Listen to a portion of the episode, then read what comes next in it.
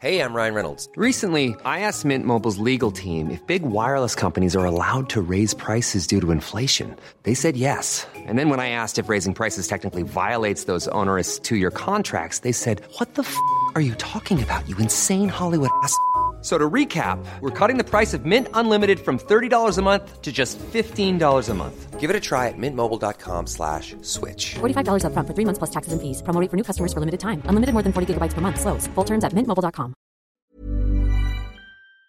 Nous, nous sommes ensemble jusqu'à 9h pour vous livrer l'information, la décrypter, l'analyser avec nos invités. Je vous les présente dans un instant, mais avant, à mes côtés, pour vous accompagner, Marine Sabourin. Bonjour ma chère Marine. Bonjour Olivier, bonjour à tous. Comment allez-vous? Très bien et vous C'est notre dernière ensemble ce matin avant vrai, de retrouver notre cher Anthony Favelli. Il revient la semaine prochaine. Vous m'aurez supporté, ça va? Ça va, franchement, ça s'est bien passé. Bon, écoutez, je Mais l'émission n'est pas terminée. L'émission commence. Beaucoup d'actualités ce matin. Restez euh, avec nous, je vous le disais. Nos invités, je vous les présente dans un instant. Mais avant, l'éphéméride de votre dimanche 3 mars. Nous fêtons aujourd'hui les Guénolés. Tout de suite, Alessandra Martinez. Détendez-vous devant votre programme avec Stressless, des fauteuils, des canapés et des chaises au design norvégien et au confort unique. Chers amis, bonjour. Je vous ai parlé voici deux jours d'un grand saint originaire de Bretagne, Saint Aubin. Celui du jour est également originaire de la même région. Il s'agit de Saint Guénolé, qui a vécu à peu près à la même époque. Guénolé est le fils de Saint Fragan et de Saint Alba. Tous les deux se sont exilés de l'actuelle Angleterre. Sa sœur et ses deux frères seront aussi des saints. À l'âge de 21 ans, il veut retourner dans les terres de ses ancêtres, mais il a une apparition. Dieu lui demande de rester en Bretagne et d'y fonder un monastère, ce qu'il va faire à Landévennec, à l'extrême pointe du Finistère. Avec ses compagnons, il déboise, cultive et construit ce haut lieu monastique, un des plus anciens de Bretagne. Son œuvre accomplie, il s'éteint en 532. Aujourd'hui encore, les moines prient et travaillent à Landévennec. L'abbaye actuelle est tenue par des moines bénédictins issus de l'abbaye de la Pierre-qui-Vire en Bourgogne. Je vous laisse enfin méditer cet extrait de la lettre de Saint Paul aux Corinthiens qui est lu à la messe aujourd'hui. Ce qui est folie de Dieu est plus sage que les hommes. C'est tout pour aujourd'hui. À demain, chers amis. Ciao. Détendez-vous, confortablement installé. C'était votre programme avec les fauteuils et canapés Stressless. Et bonne fête à tous les Guénolés, bien évidemment. Pour vous accompagner jusqu'à 9h, il vous accompagne Michel Taube. Bonjour mon cher Michel. Bonjour Olivier. Éditorialiste Bonjour Marine. politique. Bonjour tout le monde. Victor Hérault est également avec nous Bonjour ce matin. Olivier, bonjour tous. mon cher Victor, journaliste également, tout comme Harold Iman. Bonjour euh, Harold. Bonjour. On ne vous présente plus, journaliste politique sur les questions internationales pour CNews. Euh, la parole à vous dans un instant sur les grands titres, mais avant, et c'est important, la météo. À quel temps s'attendre aujourd'hui? C'est avec Loïc Roosevelt tout de suite. La météo avec Groupe Verlaine. Installateur de panneaux photovoltaïques garantie à vie avec contrat de maintenance. Groupe Verlaine, le climat de confiance. Voici les prévisions pour le premier dimanche du mois de mars avec un épisode neigeux prévu en pleine sur la région Rhône-Alpes par les services de Météo France. En matinée, la perturbation de la veille va se retrouver sur la façade est avec d'importants cumuls de pluie en région sud localement. Sinon, la neige reviendra sur les massifs de la moitié sud et déjà quelques éclaircies matinales prévues le long de la façade atlantique. Dimanche après-midi, pas de grands changements dans l'ensemble. Toujours ces précipitations dans l'est, la neige sur les reliefs du sud, y compris sur la montagne corse, mais surtout en soirée.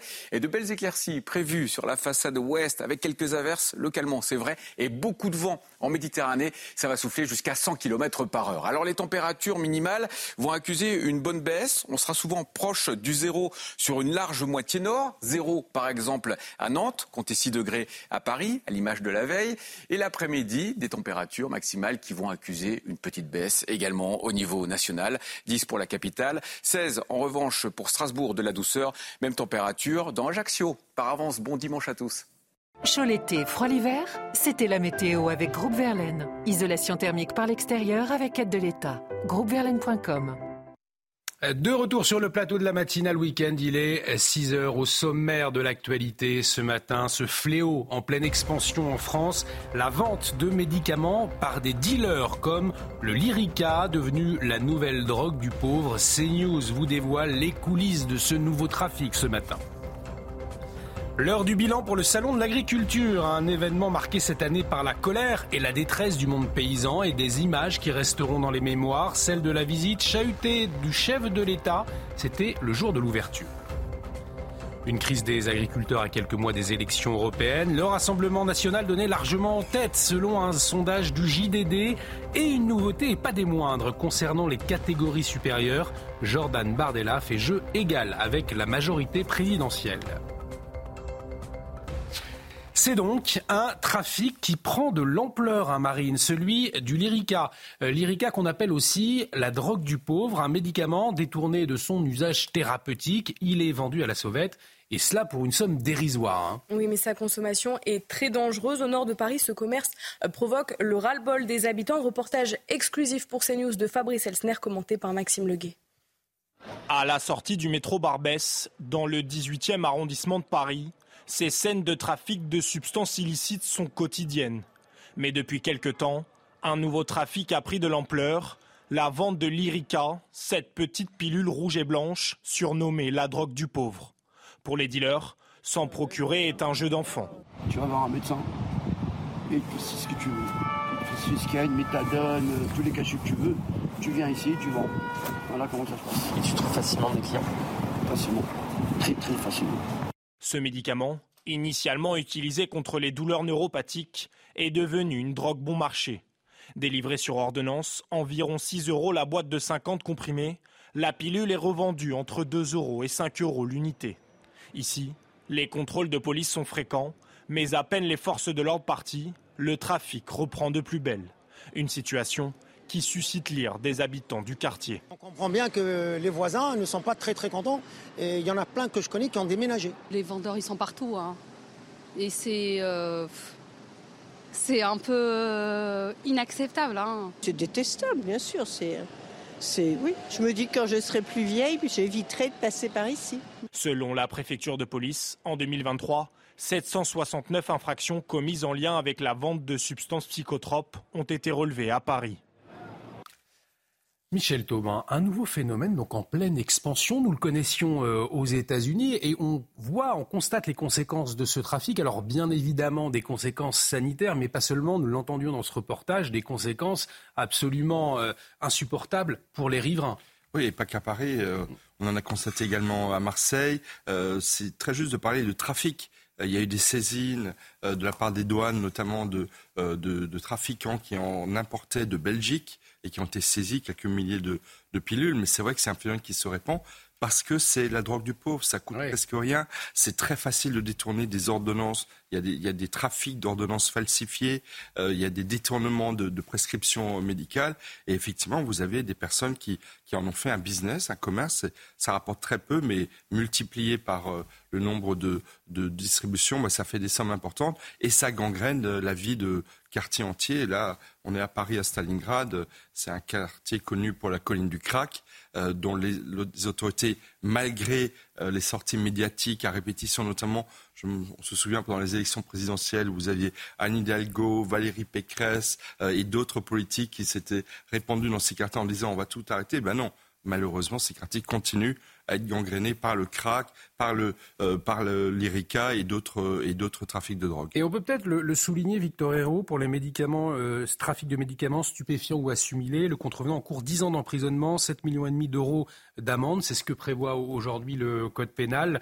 Euh, là encore, pour faire cesser ce type de trafic, il faut une réponse ferme de la justice. Mais on a-t-elle les moyens aujourd'hui Tant le nombre de trafics sont importants aujourd'hui en France, est important aujourd'hui en France. Il faut une réponse ferme, d'autant plus que le trafic de, de médicaments, d'ailleurs au sens large, en tant que drogue, euh, est extrêmement lucratif, extrêmement lucratif. Euh, il est même dix fois plus lucratif que le trafic de drogue. Faut le savoir. C'est, on, on, en parle très rarement. C'est dix fois plus lucratif que le trafic de drogue. Et pourtant, c'est beaucoup moins cher à la vente. Hein. C'est beaucoup moins cher à la vente, mais c'est dans des quantités beaucoup plus grandes. Alors, il y a des, il y a des, il y a d'autres médicaments qui sont en revanche plus chers. Les, les médicaments anticancéreux, par exemple, qui coûtent jusqu'à 7 000, 10 000 euros qu'on revend très cher sur le marché, euh, et ces petits médicaments-là qui ne coûtent rien, mais qui en grande quantité, effectivement, amassent de grosses sommes. Euh, au niveau mondial, euh, le, le, le, chiffre d'affaires du trafic de médicaments, c'est 200 milliards d'euros. Absolument, et, énorme. Nous y reviendrons d'ailleurs à 8 heures avec un addictologue qui sera avec nous, qui nous dira les, les conséquences dramatiques pour la santé publique. Mais avant, euh, nouveau drame, nouvelle agression antisémite. Cela s'est passé vendredi à Paris. Les faits se sont déroulés dans le 20e arrondissement de la capitale. Euh, la victime, eh bien, elle sortait d'une synagogue et elle portait une kippa. Oui, elle a été euh, insultée de sale juif avant d'être frappée. L'auteur présumé des faits a pris la fuite à pied. La victime a été transportée à l'hôpital. Les détails avec Célia Gruyère. Il est 17h30 ce vendredi lorsqu'un homme portant une kippa se fait violemment agresser. Rue des Orteaux, dans le 20e arrondissement, l'homme sortait à ce moment-là d'une synagogue. L'assaillant l'insulte de sale juif et lui donne plusieurs coups de poing et de pied avant de s'enfuir.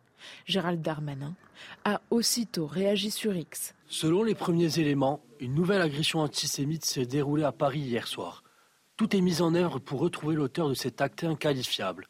Par ailleurs, sur mon instruction, les préfets renforcent depuis hier la surveillance des lieux fréquentés par nos compatriotes juifs qui ne doivent pas être les victimes des drames qui se déroulent au Proche-Orient. La victime, elle, est transportée à l'hôpital. Une nouvelle agression qui a choqué le président de l'Union des étudiants juifs de France. C'est euh, l'effarement, la colère, euh, j'ai envie de dire euh, encore une fois, euh, j'ai envie de dire l'antisémitisme et notamment euh, cet antisémitisme violent, euh, ce n'est pas terminé ces dernières années, euh, il y a une augmentation euh, du, euh, de l'antisémitisme, du niveau, du nombre d'actes, notamment du nombre d'actes violents antisémites. En 2023, 1676 actes antisémites ont été recensés, soit une augmentation de 1000% par rapport à l'année précédente. Alors, dans ce contexte, Gérald Darmanin demande des mesures de protection renforcées hein, pour la communauté juive de France. Dans une circulaire, le ministre de l'Intérieur demande une plus forte mobilisation, notamment Marine, des militaires hein, de la force Sentinelle. Oui, devant euh, les synagogues sera assurée une présence statique, visible et systématique aux heures d'arrivée et euh, de départ des fidèles. Les mesures de sécurité concerneront aussi les écoles dès demain avec des forces de l'ordre aux heures d'entrée et de sortie des élèves. Alors Victor Hérault, c'est vrai que depuis le 7 octobre, eh bien, les actes antisémites ont explosé en France. Euh, ce n'est pas la première fois que le ministre de l'Intérieur annonce un renforcement de la sécurité aux alentours des, des synagogues. On en a largement parlé, c'était le cas notamment au moment de Noël. Euh, on a le sentiment que ce conflit au Proche-Orient, malgré tout, il tétanise nos, dirigeants aujourd'hui. Est-ce que le, le, discours est assez ferme face à cette explosion d'actes antisémites aujourd'hui sur le territoire français? Le discours n'est pas assez ferme à mon sens, mais je crois malheureusement que même un discours ferme n'arriverait pas à indiquer ce problème-là. Euh, parce que les tensions au Moyen-Orient et euh, la radicalisation des discours et d'Israël, mais surtout du Hamas, euh, et aujourd'hui qui a été transporté en France, qui a été calqué en France euh, sur une population qui avait déjà une, haine euh, anti-juive, mais qui aujourd'hui arrive à légitimer cette haine-là à cause du conflit euh, israélo-palestinien. Tout, tout, ça fait qu'à mon avis, des scènes comme celle-ci, malheureusement, il y en aura d'autres, il y en aura même de plus en plus. Et si certains partis, je ne vais pas le nommer pour éviter la diffamation, mais si on arrive à deviner lequel, c'est peut-être qu'il y a un problème.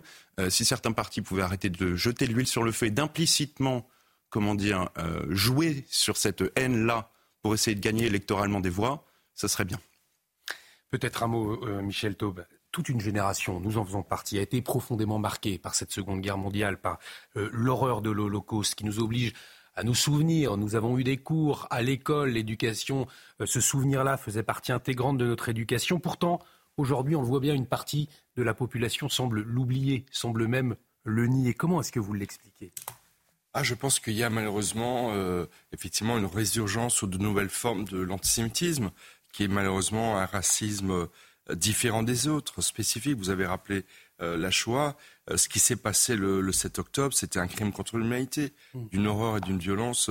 CNews a diffusé un, un, un documentaire sur ce qui s'est passé le 7 octobre, qui était d'un poignant absolument sans nom. Et ce qui est, ce qui est fort regrettable, c'est que euh, l'antisémitisme, il y a une, une augmentation de l'antisémitisme en France, non pas suite à l'intervention, à la riposte militaire israélienne, mais dans les jours qui ont suivi. Mmh.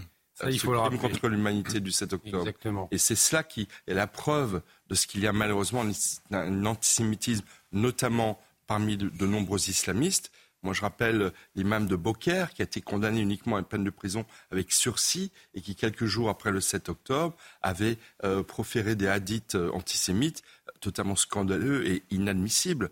Et donc, malheureusement, il faut le dire, de très nombreux, une grande majorité de musulmans en France sont évidemment contre l'antisémitisme et le condamnent, mais il y a un antisémitisme islamiste qu'il faut absolument condamner et qui est aujourd'hui la signature de cette résurgence de l'antisémitisme. Moi, je plaide depuis novembre, j'avais publié un édito pour une journée mondiale contre l'antisémitisme, parce que malheureusement, l'histoire présente nous rappelle ce que l'histoire ancienne nous apprend, à savoir qu'il y a un antisémitisme très très profondément ancré dans de nombreuses sociétés et qu'il mérite malheureusement qu'on s'y consacre, qu'on s'y attelle, qu'on fasse de la prévention tout au long de l'année et notamment une fois par an dans le monde entier.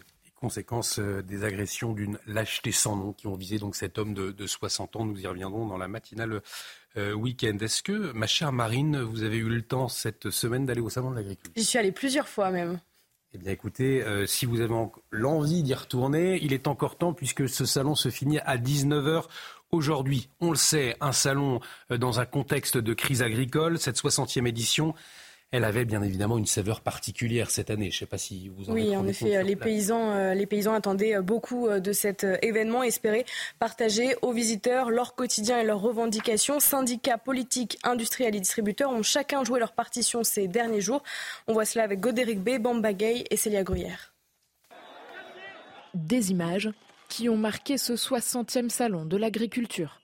Sur fond d'élections européennes et de crise agricole, cette édition a frappé les esprits. Certains exposants achèvent ce salon satisfaits des échanges avec les politiques. J'ai pu discuter avec les ministres de l'Agriculture, le Premier ministre, le président Macron malgré tout samedi. Bon, voilà, ils sont à l'écoute, ce qui veut dire qu'on va rentrer chez nous euh, demain en disant bon, il y a eu un bon salon, mais derrière, il ne va pas falloir que ça se passe comme d'habitude, c'est-à-dire qu'il ne se passe rien derrière. Donc on attend beaucoup de l'après-salon. D'autres agriculteurs estiment que la fréquentation est en baisse.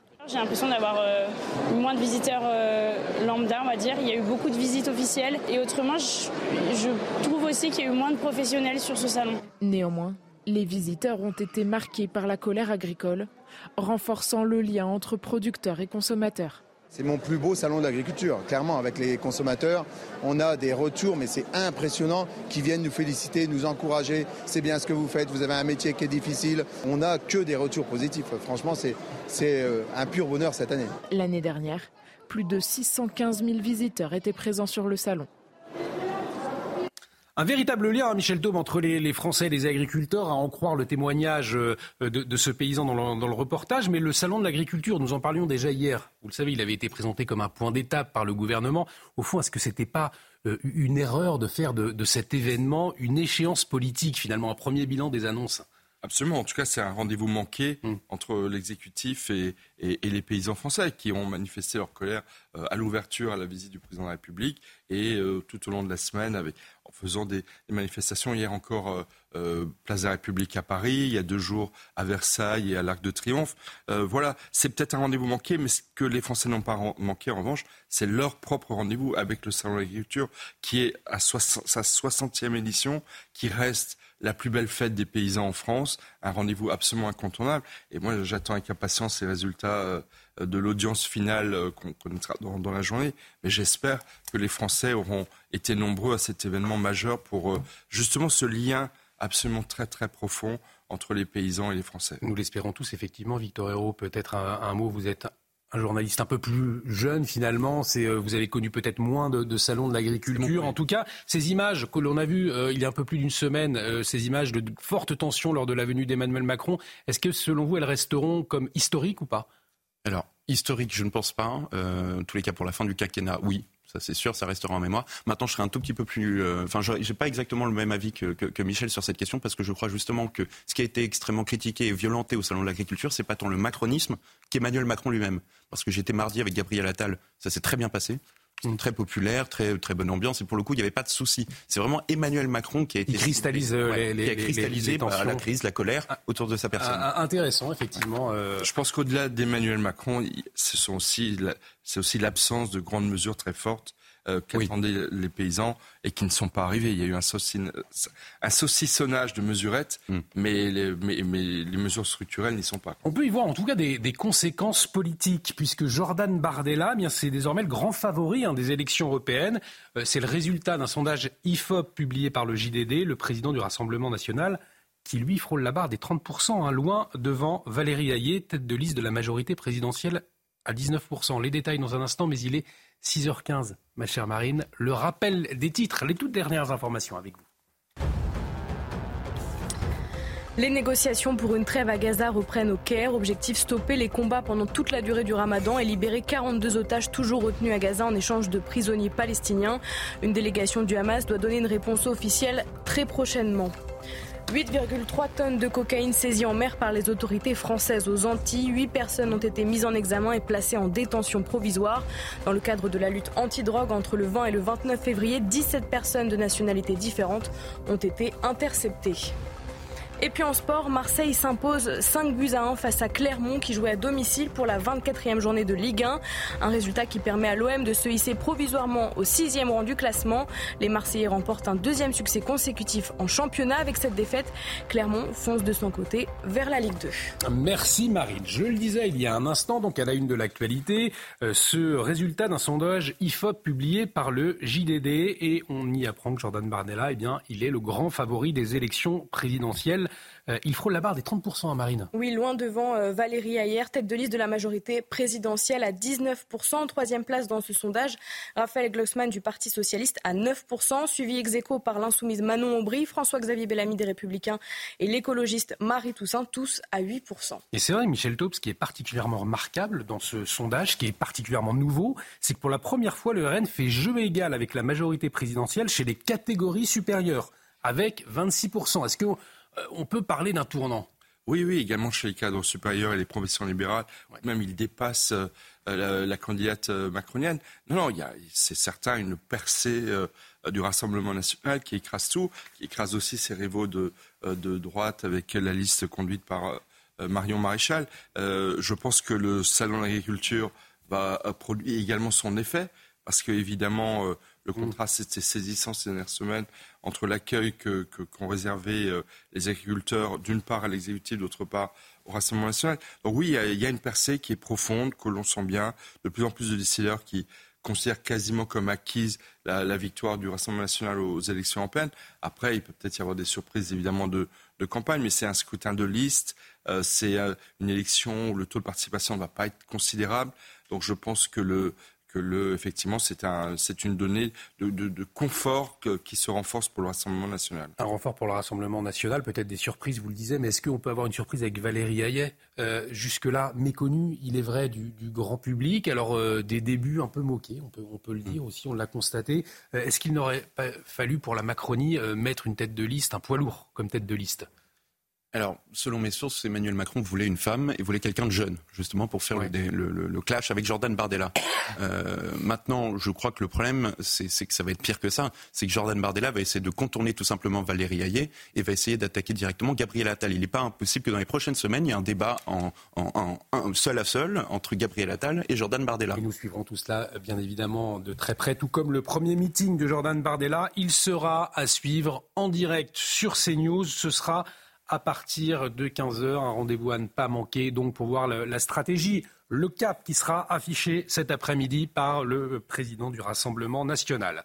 Euh, mais avant, je vous propose que nous partions aux États-Unis. Euh, pour quelle raison, Marine? Parce que dans trois jours, c'est le Super euh, Tuesday. C'est un jour clé dans la politique américaine puisqu'une dizaine d'États euh, vont devoir choisir leur candidat dans le camp républicain comme dans le camp démocrate en vue de l'élection euh, présidentielle. Alors je vous propose que nous retrouvions notre correspondante à New York, Fanny Chauvin. Euh, bonjour ma chère Fanny. Alors pourquoi parle-t-on d'un jour décisif pour la suite? Eh bien, l'histoire montre qu'une mauvaise performance le jour du Super Tuesday, eh bien, est souvent synonyme d'élimination. C'est donc un jour crucial pour les candidats pour rester dans la course et sans grande surprise, eh bien, Donald Trump devrait continuer son sans faute. Il devrait rafler la victoire dans tous les États qui votent.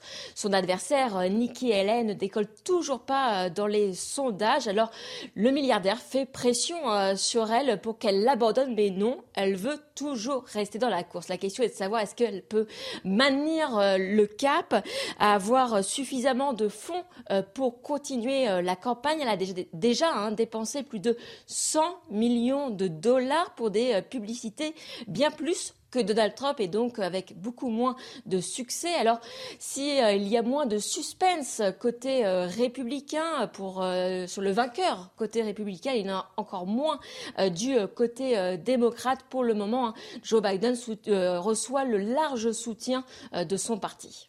Alors Fanny, nous l'avons constaté ces dernières heures. L'actuel président américain a multiplié les erreurs et les chutes ces derniers mois. Et ce week-end, eh bien, Joe Biden a confondu à deux reprises Gaza et l'Ukraine. Alors Fanny, est-ce que euh, l'âge de Joe Biden et son état de santé sont un sujet de débat aux États-Unis?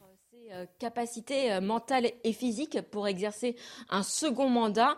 Il faut dire hein, que euh, Joe Biden fait de nombreux lapsus. Le dernier en date, c'était vendredi avec la première ministre italienne où il a confondu Gaza et l'Ukraine. Alors oui, hein, son état inquiète, mais Joe Biden veut rassurer. Il a publié, hein, enfin la Maison Blanche a publié son rapport médical qui le dit apte à gouverner, mais surtout le le président a une stratégie. Il veut détourner l'attention hein, sur son adversaire, euh, Donald Trump, 77 ans, qui fait aussi euh, des euh, lapsus sur scène. Hier soir, hein, il a confondu Joe Biden et Barack Obama en plein meeting. Alors, si Donald Trump est candidat du Parti républicain, eh bien, on peut s'attendre à ce que chaque lapsus, chaque confusion soit montée en épingle par le camp de l'autre. L'excuse de l'âge hein, ne fera pas partie de cette campagne. Merci beaucoup Fanny pour toutes ces précisions. Fanny Chauvin, notre correspondante donc à New York, Harold Liman. Euh, Donald Trump finalement présente-t-il une vraie menace ou pas euh, pour euh, Joe Biden aujourd'hui? Absolument. Mais le problème, en fait, n'est pas Donald Trump présente-t-il une menace, c'est est-ce qu'il y a une menace pour Donald Trump? Parce que Nikki Haley, elle perd à chaque fois, mais elle ramasse de gros pans du parti républicains qui votent pour elle malgré le fait qu'elle a euh, visiblement perdu. Ils votent quand même pour elle, ils financent quand même sa campagne dans l'espoir d'avoir autre chose que Trump. Et le jour du vote, ils pourraient abandonner Donald Trump, ce qui ferait repasser Biden à la Maison-Blanche. Et voilà le problème. Nikki Haley ne va pas gagner l'investiture républicaine, mais elle pourrait si vous, voulez, gâcher la trajectoire de Donald Trump. Merci beaucoup, Harold. Un, scrutin, en tout cas, qui s'annonce passionnant. On va marquer une très courte pause. Restez avec nous, puisque dans un instant, nous serons en direct, en duplex, avec Solène Boulan depuis le Salon de l'Agriculture. Vous savez, c'est le dernier jour. Alors, nous nous interrogeons ce matin euh, quel bilan pour l'événement? On en parle dans un instant. Restez avec nous. La matinale week-end revient tout de suite sur CNews.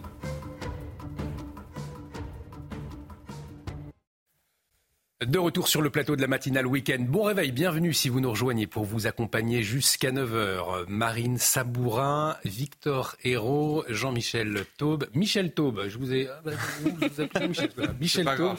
Et et Harold euh, Iman à la une de l'actualité de ce dimanche matin, l'heure du bilan qui arrive pour le Salon de l'agriculture, un événement très politique cette année, marqué par la colère et la détresse du monde paysan. Mais quelles conséquences pour les exposants Ont-ils bénéficié du soutien des Français? On en parle ce matin. C'était une promesse d'Emmanuel Macron, rendre irréversible la liberté des femmes à l'IVG en inscrivant ce droit dans la Constitution. Après l'Assemblée nationale et le Sénat, le vote final aura lieu demain à Versailles, où le Parlement est convoqué en congrès. Et puis la situation à Mayotte, les barrages sur l'île érigés pour dénoncer l'insécurité ont été levés. Le gouvernement continue d'afficher sa volonté d'un choc sécuritaire alors qu'un autre sujet existentiel continue de préoccuper l'île, celui de la crise de l'eau. Et donc, il vous reste quelques heures si vous souhaitez euh, vous rendre en famille au Salon de l'Agriculture, puisque Marine, eh bien, le salon ferme ses portes à 19h. Oui, un événement euh, marqué euh, par la politique cette année et par la colère et la détresse du monde paysan. On retrouve sur place Solène Boulan et Pierre-François Altermat. Solène, vous êtes avec un agriculteur. Que retiendra-t-il de son Salon de l'Agriculture? Tout à fait, on est avec Cédric. Bonjour Cédric, merci d'être avec nous. Vous êtes donc éleveur euh, laitier en Haute-Loire. La première question qu'on se pose, c'est comment ça s'est passé pour vous ce salon? Euh, Vous, ça fait 8 ans que vous faites euh, le salon, 7-8 ans environ. comment ça s'est passé cette année? Bah, Écoutez, c'était une année un peu particulière qui a été mouvementée au début. Nous, on est arrivé en deuxième période, donc du coup, on n'a pas vu un peu tout ça. Mais ouais, un peu moins de fréquentation quand même, je pense fréquentation et on en parlait euh, tout à l'heure avant de, vous interviewer. C'est vrai que on se demande si le salon n'a pas été quelque part euh, volé aussi aux agriculteurs. Euh, dans, dans quelle mesure? Oui, tout à fait. Cette année, on a senti que le, centre d'intérêt, c'était pas forcément l'agriculture, mais c'était avant tout la politique. Et du coup, ça a quand même gâché un petit peu le, salon de l'agriculture. Ça a coupé un peu la base, quoi. Je le disais, vous, ça fait plusieurs années que vous êtes là. Est-ce que vous avez l'impression que cette année, voilà, euh, euh, les hommes et les femmes politiques ont pris euh, plus d'importance au sein du salon que le reste? Oui, cette année encore plus que d'habitude. On, a senti quand même que c'était le salon de la politique avant le salon de l'agriculture, malheureusement. Vous avez l'impression que ça, s'amplifie d'année en année? Oui, c'est un peu ce qu'on observe ces dernières années quand même. Qu'est-ce que vous attendez, vous, du prochain salon ou des prochains mois au sein de votre exploitation même? Mais ce qu'on attend, c'est d'être écouté. Et euh, pas qu'ils viennent ici pour euh, se mousser et se faire voir, mais qu'on soit écouté et compris vraiment et que les gens qui nous chapeautent à la politique euh, comprennent vraiment notre métier. Vous avez quand même, on, va le souligner, vous avez quand même eu un premier prix cette année pour cette vache qui est juste, juste ici, la Montbéliard, premier prix dans sa catégorie. Ça rehausse un petit peu peut-être le moral dans un salon terni par, par ces ces politiques et toutes ces polémiques aussi Oui, euh, nous, euh, on fait ce métier par passion. Donc euh, si on est ici, c'est d'abord pour nos animaux et pour promouvoir notre métier. En France, on a la meilleure agriculture du monde, on fait de la qualité et c'est ce qu'on vient défendre ici quand on vient au salon. On vous retrouvera peut-être l'année prochaine. Merci beaucoup. Merci. Au revoir beaucoup. Cela une félicité pour nous, bien évidemment, Cédric, hein, pour, pour son prix euh, avec euh, cette vache Montbéliarde. Elle est, qu'on voit d'ailleurs sur ces images de Pierre-François Altermat. Victor Hérault, euh, on l'entendait, on entendait dans la voix de Cédric une certaine déception avec ce sentiment de s'être fait voler le salon de l'agriculture par ce défilé de politique. Alors c'est vrai, tous les ans, euh, il a lieu ce défilé politique, mais peut-être cette année, euh, bien évidemment, il y avait euh, une atmosphère très particulière. Alors je, comprends parfaitement sa déception. après, je trouve ça normal que dans en pleine crise agricole profonde, tous les politiques essayent de s'emparer de la question, évidemment, et puis essayent d'apporter des réponses, et puis se fassent chahuter en retour, parce que il n'y a pas que les politiques qui ont politisé ce, salon, il y a également comment dire, des, des syndicats agricoles. maintenant, comme je le disais tout à l'heure, je pense que le, Emmanuel Macron a fait une mauvaise séquence ce samedi-là. Euh, le reste de la semaine, il n'y a rien à déplorer. Il y a eu peut-être une autre personnalité qui a été chahutée, qui est Christophe Béchu. Euh, et ça, c'est intéressant parce que c'est le ministre de la Transition écologique et que ça fait écho directement au couac d'Emmanuel Macron sur les soulèvements de la Terre euh, le samedi, enfin en tous les cas le vendredi ou le jeudi. donc ça, fait, ça renvoie quand même à ce match écologie-agriculture. Euh, où certains essayent de dire, j'avais discuté avec des agriculteurs qui essayent de me dire, mais l'écologie et l'agriculture sont les deux mêmes jambes, euh, enfin les deux jambes d'un même corps, euh, qu'il ne faut pas opposer les deux. Là où d'autres me disaient, mais non, mais les militants écologistes sont nos ennemis, etc. Donc il y a ce match politique ou sociétal qui se joue aussi et qu'on a moins vu, moins explicitement, qu'on a moins vu explicitement, mais qui à mon avis va beaucoup faire parler dans les prochaines, dans les prochains mois. Alors c'est vrai que nous, nous, attendons les chiffres de la fréquentation, hein, Michel Taube. En tout cas, vous, quel est votre premier bilan On sait que le lien est très fort entre les Français et leurs agriculteurs. Est-ce que ce salon de l'agriculture, selon vous, va pouvoir encore plus renforcer ce, lien? La question reste ouverte, bien évidemment. Oui, je pense que ce lien est très profond. C'était la 60e édition du Salon de l'agriculture. Euh, malgré les profondes euh, crises que connaissent le monde agricole, euh, il y avait un million et demi d'agriculteurs, d'exploitants agricoles il y a 60 ans. On est tombé à 400 000. On prévoit que 150 000 nouveaux départs à la retraite vont avoir lieu dans les 10, 15 prochaines années. Donc il y a malheureusement des problèmes structurels et en même temps, heureusement, ce lien, il reste indéfectible, il est extrêmement profond. Le salon d'agriculture en est une des illustrations. Ça a aussi été une fête. Ça a permis à 1000 exploitants agricoles, quand même, qui sont sur le salon, de faire aussi du chiffre d'affaires, de travailler. Euh, et ça, c'est important aussi d'un point de vue économique. Beaucoup d'agriculteurs font jusqu'à 30, 40, 50% de leur chiffre d'affaires annuel sur les stands où ils exposent et où les Français viennent se régaler, pour dire les choses clairement, euh, pendant le salon. Donc il y a cette dimension aussi économique. Euh, il y a une profonde crise dans les organisations d'événements, de salons internationaux euh, en France et dans le monde suite à la crise Covid. Et Salon de l'agriculture est un de ceux qui a le mieux résisté. Et donc, effectivement, je pense que, voilà, malgré, euh, malgré effectivement cette journée inaugurale qui était un peu la journée de tous les dangers avec la visite du président de la République, euh, je pense que le, euh, le salon est plus fort que ces querelles politiciennes, est plus fort que cette crise, parce qu'il y a un lien très très profond entre, entre les Français et, et, les paysans. Et des agriculteurs qui nous régalent, puisque Cédric, l'éleveur qui était au micro de, de Solène Boulan, nous le disait, l'agriculture française est la meilleure du monde. Et c'est vrai que parfois dans nos, dans nos assiettes, nous nous en rendons compte, on peut le souligner et le dire aussi. L'égérie du salon de cette année, euh, Oreillette, c'est une vache normande qui fait du camembert, du pont-l'évêque et d'autres très très bons fromages. Donc c'est cela aussi le, euh, le salon de l'agriculture, c'est cela aussi l'agriculture, c'est ce qu'on mange, c'est notre alimentation. Et donc c'est un lien extrêmement profond. Et, comme tout le monde sait, la meilleure gastronomie du monde, c'est la gastronomie française, parce que nous avons les meilleurs paysans du monde. Et Harold Diman qui salive déjà en, entendant le mot camembert. oui, non, mais la, euh, gastronomie française, euh, oui, quand même dans le peloton des trois meilleurs du monde. Mais euh, c'est très rare dans un pays de l'OCDE d'avoir un tel engouement pour l'agriculture dans la capitale d'une ville aussi chic que Paris. Euh, vous, aurez du mal à trouver ça aux États-Unis, hein, New York, le salon de l'agriculture. On est chauvin sur nos bovins. On est chauvin sur nos bovins, c'est mmh. exactement sa spécificité française. Dans l'actualité euh, également de ce dimanche, cette dernière ligne droite hein, pour l'inscription euh, de l'IVG dans la Constitution, puisque les parlementaires des deux chambres se réunissent demain à Versailles en congrès marine. Oui, les élus euh, auront alors la, responsabilité euh, de se prononcer une nouvelle fois sur le texte qui devra être adopté aux 3 cinquièmes des membres pour être inscrit dans la loi fondamentale. Les détails avec notre journaliste politique Thomas Bonnet. Les 925 parlementaires du Sénat et de l'Assemblée nationale vont se rendre à Versailles, en quart, pour siéger le temps d'une journée dans l'aile du midi du château de Versailles. Disposés dans l'hémicycle par ordre alphabétique et non par couleur politique, ils vont se prononcer sur une révision constitutionnelle, en l'occurrence, garantir le droit à l'avortement dans la Constitution. Un scrutin sans suspense, puisque les deux chambres ont déjà adopté cette mesure lors de votes précédents.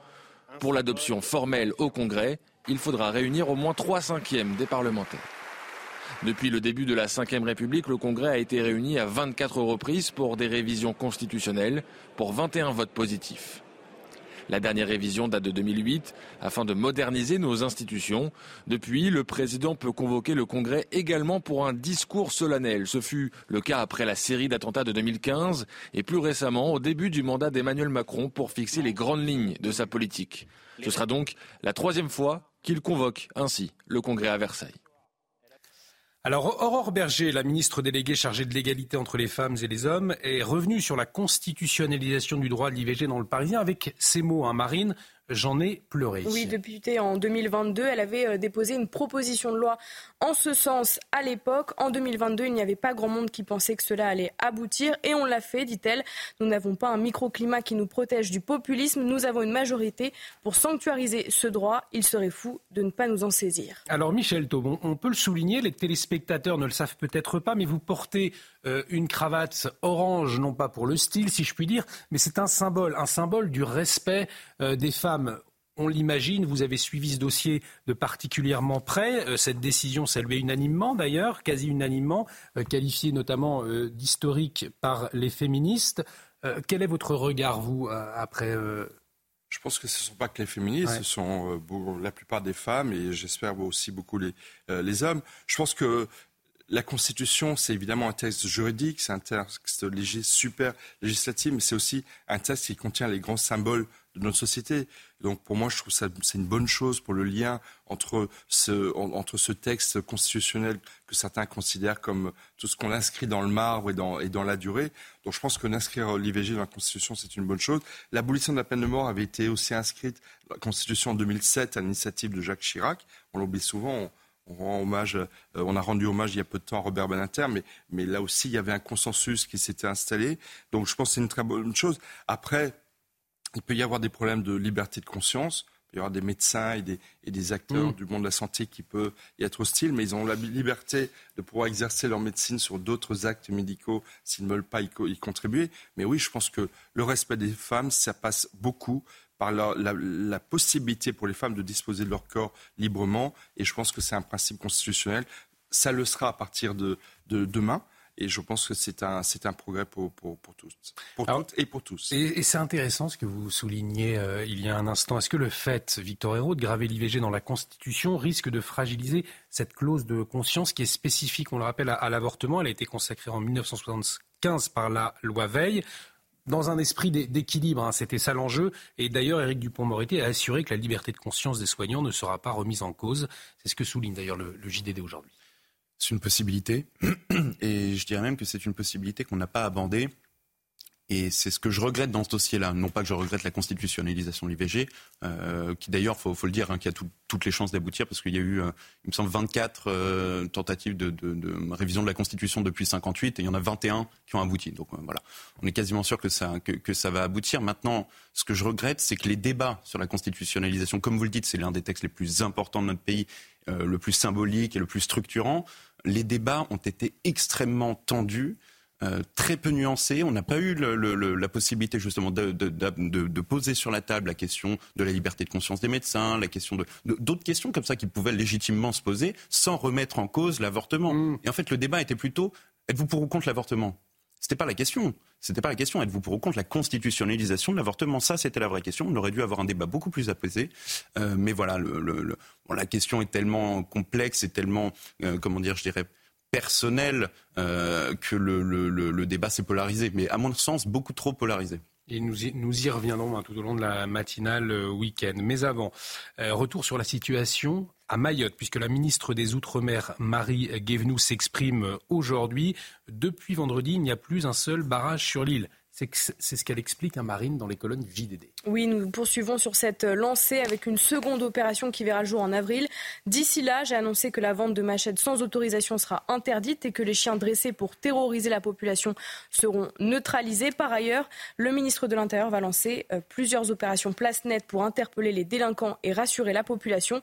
1600 policiers et gendarmes quadrillent le terrain. C'est ce qu'elle dit dans le JDD. Une volonté de choc sécuritaire. Donc, autre problème hein, qui touche le département c'est la question de la pénurie d'eau.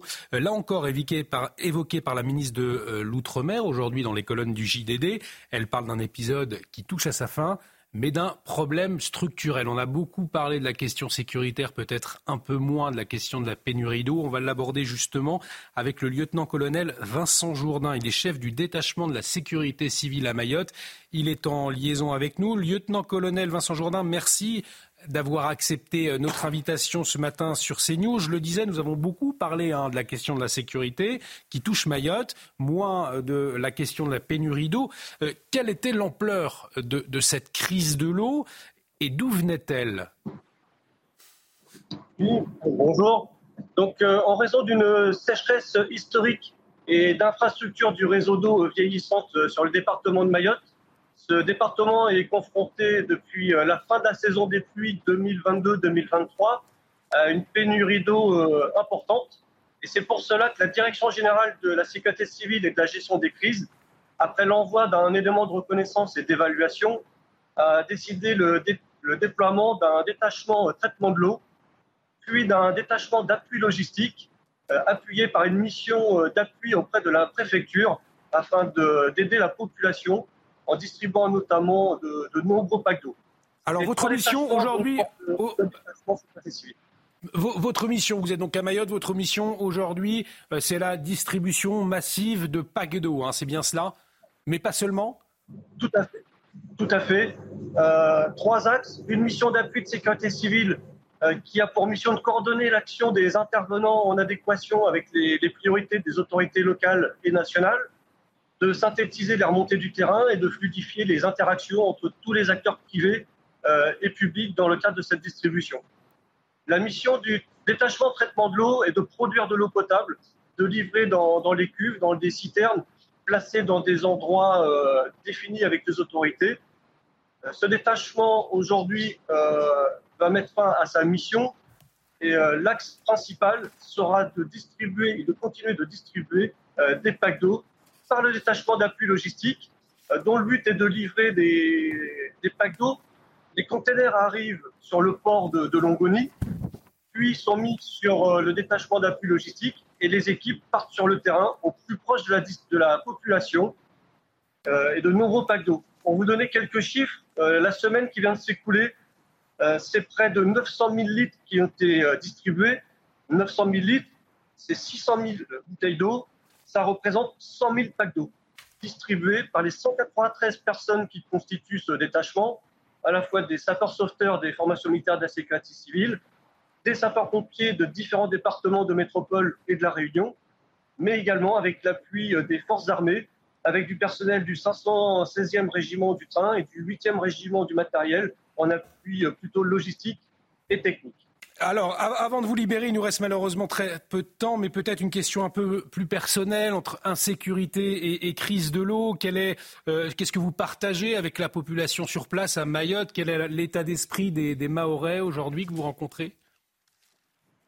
Alors, nous sommes très très bien accueillis par la population mahoraise, euh, puisque nous venons pour une mission euh, d'aide à cette population. les forces de sécurité intérieure étaient bien sûr en appui à nos côtés lorsqu'il y a eu des barrages. Euh, mais voilà, nous sommes très très bien accueillis par la population. Merci beaucoup, lieutenant-colonel Vincent Jourdain, de nous avoir précisé votre mission aujourd'hui à Mayotte. On le rappelle, face à, la pénurie d'eau sur l'île, et, et, bien euh, des moyens importants, on l'entendait, ont été envoyés euh, sur place. Euh, retour en France. Euh, nous étions d'ailleurs toujours en France, finalement. En métropole. Retour en métropole. Oui, pardonnez-moi cette erreur. on va parler des, des, habitants qui se relaient pour faire vivre une boulangerie dans un instant. Mais avant, nous avons pris un peu de retard. Le rappel des titres avec vous, Marine. 25 présidents d'assemblée attendus les 6 et 7 mars pour un sommet inédit au Palais Bourbon, la veille de la Journée internationale des droits des femmes. Ce rendez-vous organisé par la présidente de l'Assemblée nationale, Yael Braun-Pivet, sera l'occasion, je cite, d'envoyer un message fort au monde autour de la protection des droits des femmes. On le rappelle, cette rencontre se tiendra après le congrès de Versailles demain qui devrait inscrire l'IVG dans la Constitution. Les conditions météo sont encore perturbées ce dimanche. Six départements sont placés en vigilance orange par Météo France. Les Hautes-Alpes et la Savoie présentent un risque d'avalanche.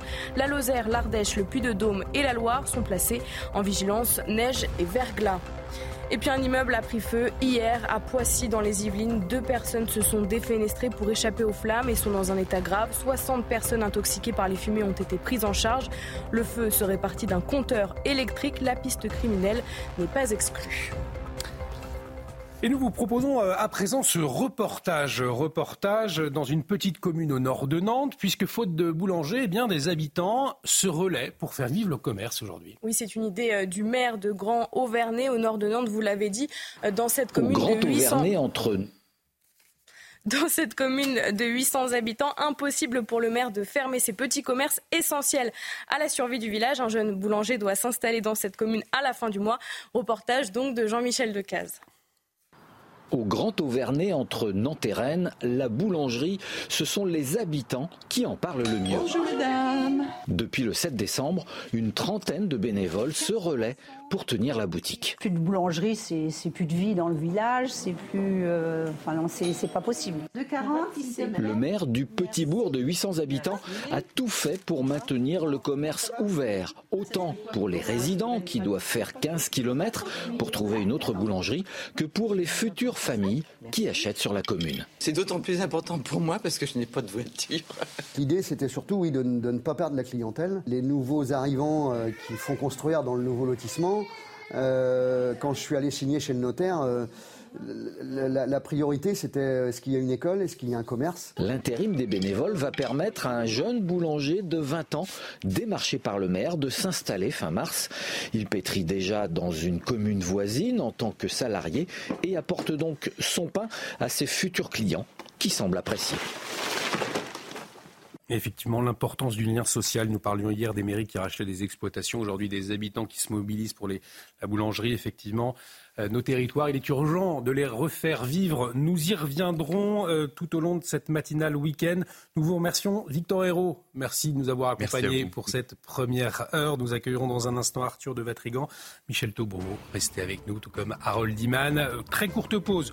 Nous revenons tout de suite. Avant, n'oubliez pas, si vous voulez revoir ce reportage, notamment dans le nord de Nantes, de ces habitants eh bien, qui se mobilisent pour sauver leur boulangerie, vous pouvez scanner le QR code qui s'affiche actuellement à puisque vous aurez accès à l'appli CNews. Vous aurez accès notamment au replay de l'émission, mais également aux toutes dernières informations. Un outil indispensable pour bien être informé. Donc, très courte pause. Nous revenons dans un instant. À tout de suite sur CNews. De retour sur le plateau de la matinale week-end. Bienvenue si vous nous rejoignez. Bon réveil à vous. Pour vous accompagner ce matin jusqu'à 9h autour de ce plateau, Marine Sabourin à vos côtés nous a rejoint Arthur de Vatrigan. Bonjour mon cher Arthur. Michel Taube est toujours là. Rebonjour mon cher Michel. À vos côtés, Harold Diman, spécialiste des questions internationales. Et Damien Véron nous a rejoint. Bonjour monsieur, puisque ce matin nous allons nous interroger où en est l'enquête concernant la disparition de votre sœur, Tiffaine, disparue en, juillet 2018. Vous êtes avec nous aujourd'hui euh, puisque le pôle judiciaire dédié aux affaires criminelles non élucidées a été créé il y a tout juste deux ans et ce sont les enquêteurs de ce pôle donc, qui sont en charge de l'enquête concernant votre sœur. On y revient à la fin euh, de ce journal. Les titres dans un instant, mais avant la météo et c'est avec euh, Loïc Roosevelt. La météo avec Groupe Verlaine. Installateur de panneaux photovoltaïques garantie à vie avec contrat de maintenance. Groupe Verlaine, le climat de confiance. Voici les prévisions pour le premier dimanche du mois de mars avec un épisode neigeux prévu en pleine sur la région Rhône-Alpes par les services de Météo France. En matinée, la perturbation de la veille va se retrouver sur la façade est avec d'importants cumuls de pluie en région sud localement. Sinon, la neige reviendra sur les massifs de la moitié sud et déjà quelques éclaircies matinales prévues le long de la façade atlantique. Dimanche après-midi, pas de grands changements dans l'ensemble. Toujours ces précipitations dans l'est, la neige sur les reliefs du sud, y compris sur la montagne corse, mais surtout en soirée.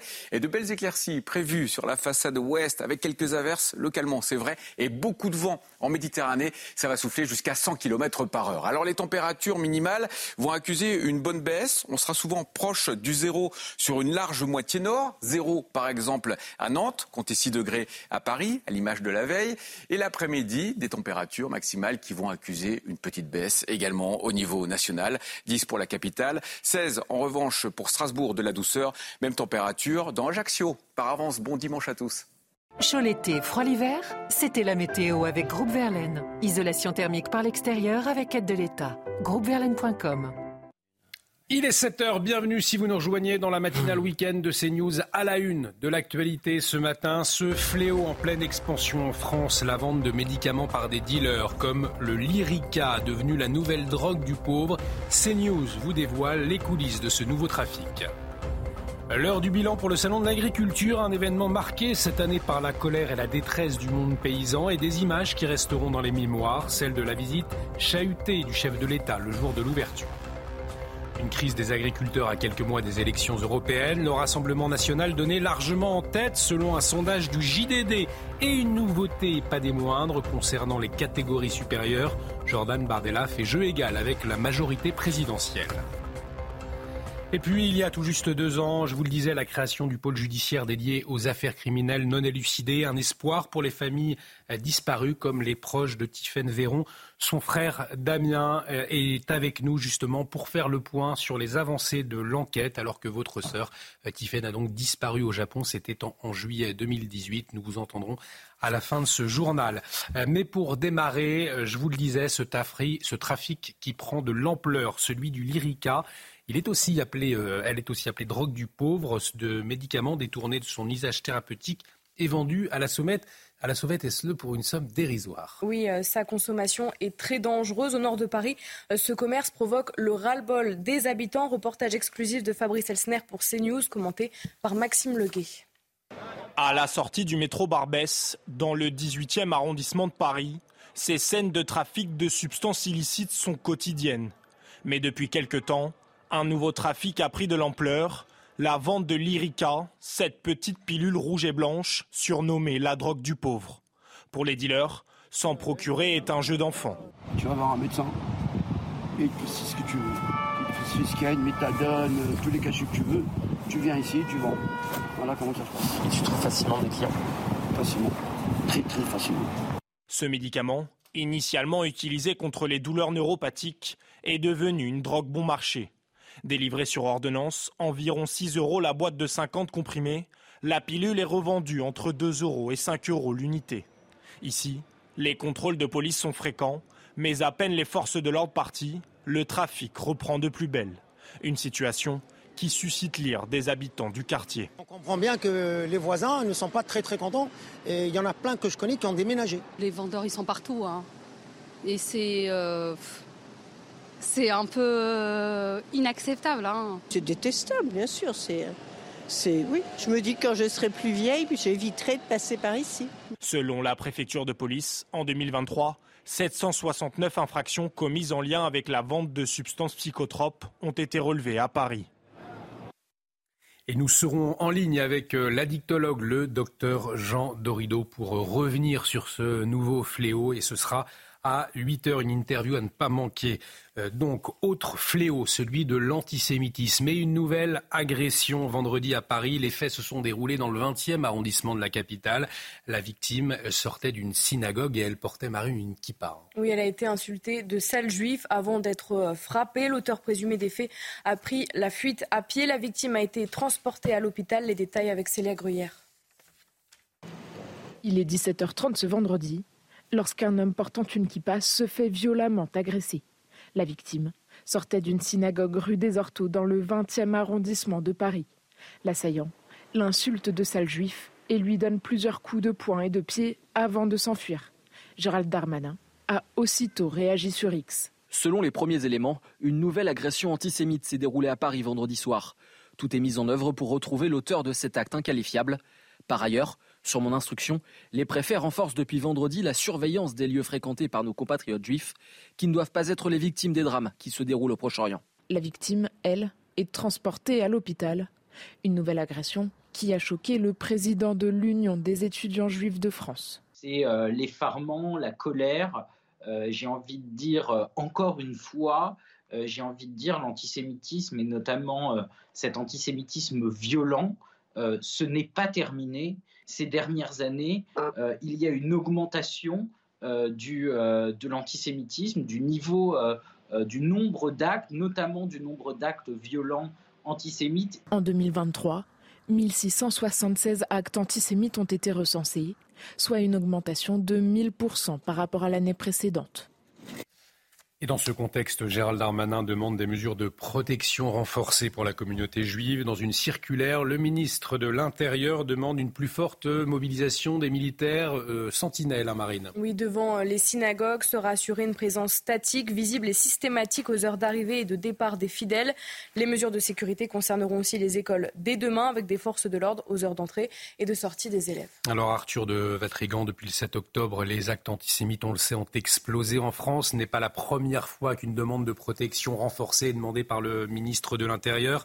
Euh, depuis longtemps, on le sait, le conflit au, Proche-Orient tétanise euh, nos dirigeants finalement. Mais est-ce que selon vous, le discours aujourd'hui est assez ferme? Vous pouvez faire tous les discours que vous voulez. Euh, à partir du moment où derrière, il n'y a pas de suite judiciaire, le discours politique est inutile. Le drame, il est là. Et malheureusement, sait que c'est un antisémitisme qui est importé, qui est importé par son sujet. C'est l'actualité de la guerre au Proche-Orient qui fait qu'il y a une augmentation de l'antisémitisme, et c'est un antisémitisme importé parce qu'on sait que ce sont des, nouvelles, euh, des nouveaux arrivants, première, deuxième génération, qui sont antisémites aujourd'hui, malheureusement, parce que c'est un antisémitisme qui vient euh, de, ce conflit de la Palestine et d'Israël, mais aussi de ce conflit religieux. C'est un, un antisémitisme qui est importé avec l'islam et avec l'immigration. Donc, à partir du moment où vous ne régularisez, vous ne régliez pas ce problème de l'importation, que vous ne, bon, vous n'allez pas mettre des, policiers sur tout le territoire. Hein. Là, on se rappelle à, Noël, vous mettez des policiers devant chaque église. Là, on va mettre des policiers devant chaque synagogue. On est en France, faut pas l'oublier. depuis quand en France, en fait, on protège des gens en fonction de leur culte, en fonction de leur appartenance religieuse. Euh, et en fonction de l'actualité qui se passe à des milliers de kilomètres de chez nous. Euh, mais malheureusement, encore une fois, le, politique a raison de dire ça, mais on sait très bien que le politique aujourd'hui est impuissant euh, face à ce fléau. Il est impuissant parce qu'il ne, ne prend pas des décisions courageuses pour fermer le robinet, et ensuite parce que ça dépend pas de lui, c'est la justice de faire son travail, c'est la justice euh, d'être euh, ultra ferme sur ces sujets-là, et c'est pas forcément le cas malheureusement. Vous constatez également une impuissance du politique, Michel Taube, aujourd'hui? Alors écoutez, il y a, je pense que la, la, parole est importante quand même. Alors évidemment, le, il faut que la justice fasse son travail, mais la parole est importante et on se rappelle que euh, un mois après ce, ce, terrible crime contre l'humanité qui, ont été les événements du 7 octobre, euh, il y a une grande marche contre l'antisémitisme en France, mmh. à Paris, mais dans très nombreuses villes de France. Malheureusement, le président de la République n'a pas voulu euh, y participer, je, je le regrette. Mmh. Mais, mais, oui, la parole, elle est très importante. Il ne faut rien laisser passer dans le discours et dans les actes. Euh, je n'arrive toujours pas, enfin, je garde toujours en travers de la gorge cette décision d'une justice qui a, qui a condamné à une peine de prison avec sursis euh, un imam, un soi-disant imam islamiste de Beaucaire, qui le 10 octobre ou le 14 octobre, donc quelques jours après ce crime contre l'humanité du 7 octobre, et donc bien avant euh, la riposte euh, israélienne euh, avait, avait, employé un hadith antisémite et, et, appelé à pourchasser les juifs. Il n'a été condamné qu'à une peine de prison avec sursis. Et donc effectivement, il ne faut rien laisser passer. Et il y a malheureusement un islamisme antisémitisme antisémite que tout le monde doit condamner. Nos concitoyens musulmans qui ne le sont, qui ne sont eux pas antisémites, mais cet islamisme antisémitisme, on ne peut pas l'accepter. Il faut le pour chasser le combat, comme toutes les autres formes d'antisémitisme. En tout cas, des conséquences avec cette agression d'une lâcheté sans nom d'un homme de 60 ans, donc on le rappelle, devant une synagogue. Pourquoi? Parce qu'il portait une kippa. À la une de l'actualité euh, de ce dimanche, le club de fin pour le Salon de l'agriculture, ce sera à 19h en pleine crise agricole, une 60e édition. C'est vrai, Marine, qui avait une saveur particulière hein, cette année. Oui, les agriculteurs euh, attendaient beaucoup de cet événement et espéraient partager aux visiteurs leur quotidien, leurs revendications. Alors, syndicats, politiques, industriels et distributeurs ont chacun joué leur partition ces derniers jours. On voit cela avec Godéric B, Bamba Gay et Célia Gruyère. Des images qui ont marqué ce 60e salon de l'agriculture. Sur fond d'élections européennes et de crise agricole, cette édition a frappé les esprits. Certains exposants achèvent ce salon satisfaits des échanges avec les politiques. J'ai pu discuter avec les ministres de l'Agriculture, le Premier ministre, le président Macron malgré tout samedi. Bon, voilà, ils sont à l'écoute, ce qui veut dire qu'on va rentrer chez nous euh, demain en disant bon, il y a eu un bon salon, mais derrière, il ne va pas falloir que ça se passe comme d'habitude, c'est-à-dire qu'il ne se passe rien derrière. Donc on attend beaucoup de l'après-salon. D'autres agriculteurs estiment que la fréquentation est en baisse. J'ai l'impression d'avoir euh, moins de visiteurs euh, lambda, on va dire. Il y a eu beaucoup de visites officielles. Et autrement, je, je trouve aussi qu'il y a eu moins de professionnels sur ce salon. Néanmoins, les visiteurs ont été marqués par la colère agricole, renforçant le lien entre producteurs et consommateurs. C'est mon plus beau salon de l'agriculture. Clairement, avec les consommateurs, on a des retours, mais c'est impressionnant, qui viennent nous féliciter, nous encourager. C'est bien ce que vous faites, vous avez un métier qui est difficile. On n'a que des retours positifs. Franchement, c'est euh, un pur bonheur cette année. L'année dernière, plus de 615 000 visiteurs étaient présents sur le salon.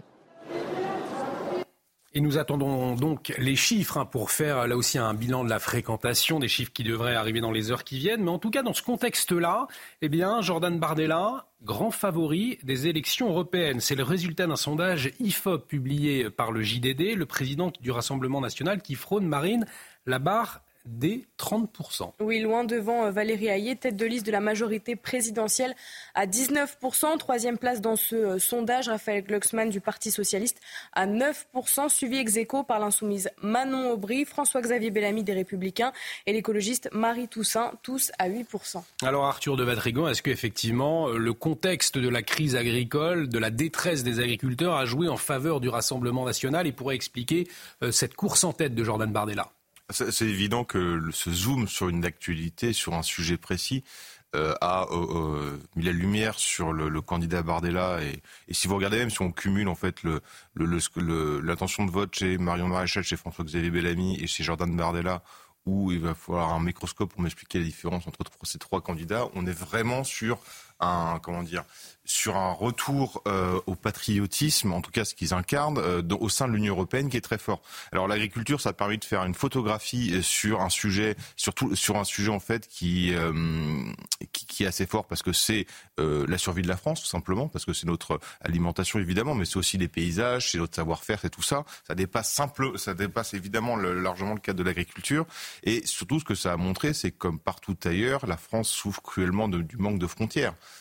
Et c'est ce qu'on a retenu euh, au sein de, de, des réclamations des, des agriculteurs. C'est ce qu'ils disent, c'est le libre-échange qui nous tue, c'est la non-protection qui nous tue. On peut pas faire... Euh, aujourd'hui, avec les normes qu'on nous impose, on ne peut pas survivre, sauf à euh, sacrifier complètement notre agriculture.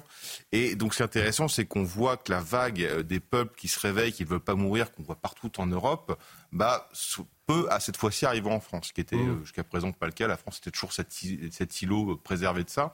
Là, ça semble euh, mal barré en tout cas pour les pro-européistes. Et Emmanuel Macron l'a très bien senti parce que la séquence la semaine dernière qui, a commencé euh, avec la panthéonisation de Manoukian, s'est terminée au Salon de l'Agriculture, on a vu l'offensive d'Emmanuel Macron qui nous a ressorti la bête immonde du chapeau. Regardez, c'est euh, les heures sombres, c'est euh, Marine Le Pen, c'est Jordan Bardella, c'est un passé qu'on ne veut pas retrouver. Euh, nation égale guerre mondiale, donc notre protection, c'est l'Union européenne. Voilà, il agite le chiffon rouge, sauf que malheureusement, cette fois-ci, ça risque pas pas très bien marché pour lui. Et, ce qui est notable, Michel Taube, parmi les, personnes sondées qui se sont déclarées en faveur de Jordan Bardella, c'est la sociologie, puisque désormais, eh bien, le RN fait jeu égal avec la majorité présidentielle chez les catégories supérieures, 26%. Euh, ça peut être un tournant là aussi. Tout à fait, et même euh, il dépasse au niveau des professions libérales. Euh, donc effectivement, il y, a, une percée, il y a une légitimation, il y a, une banalisation, le terme à est dépassé depuis, depuis longtemps.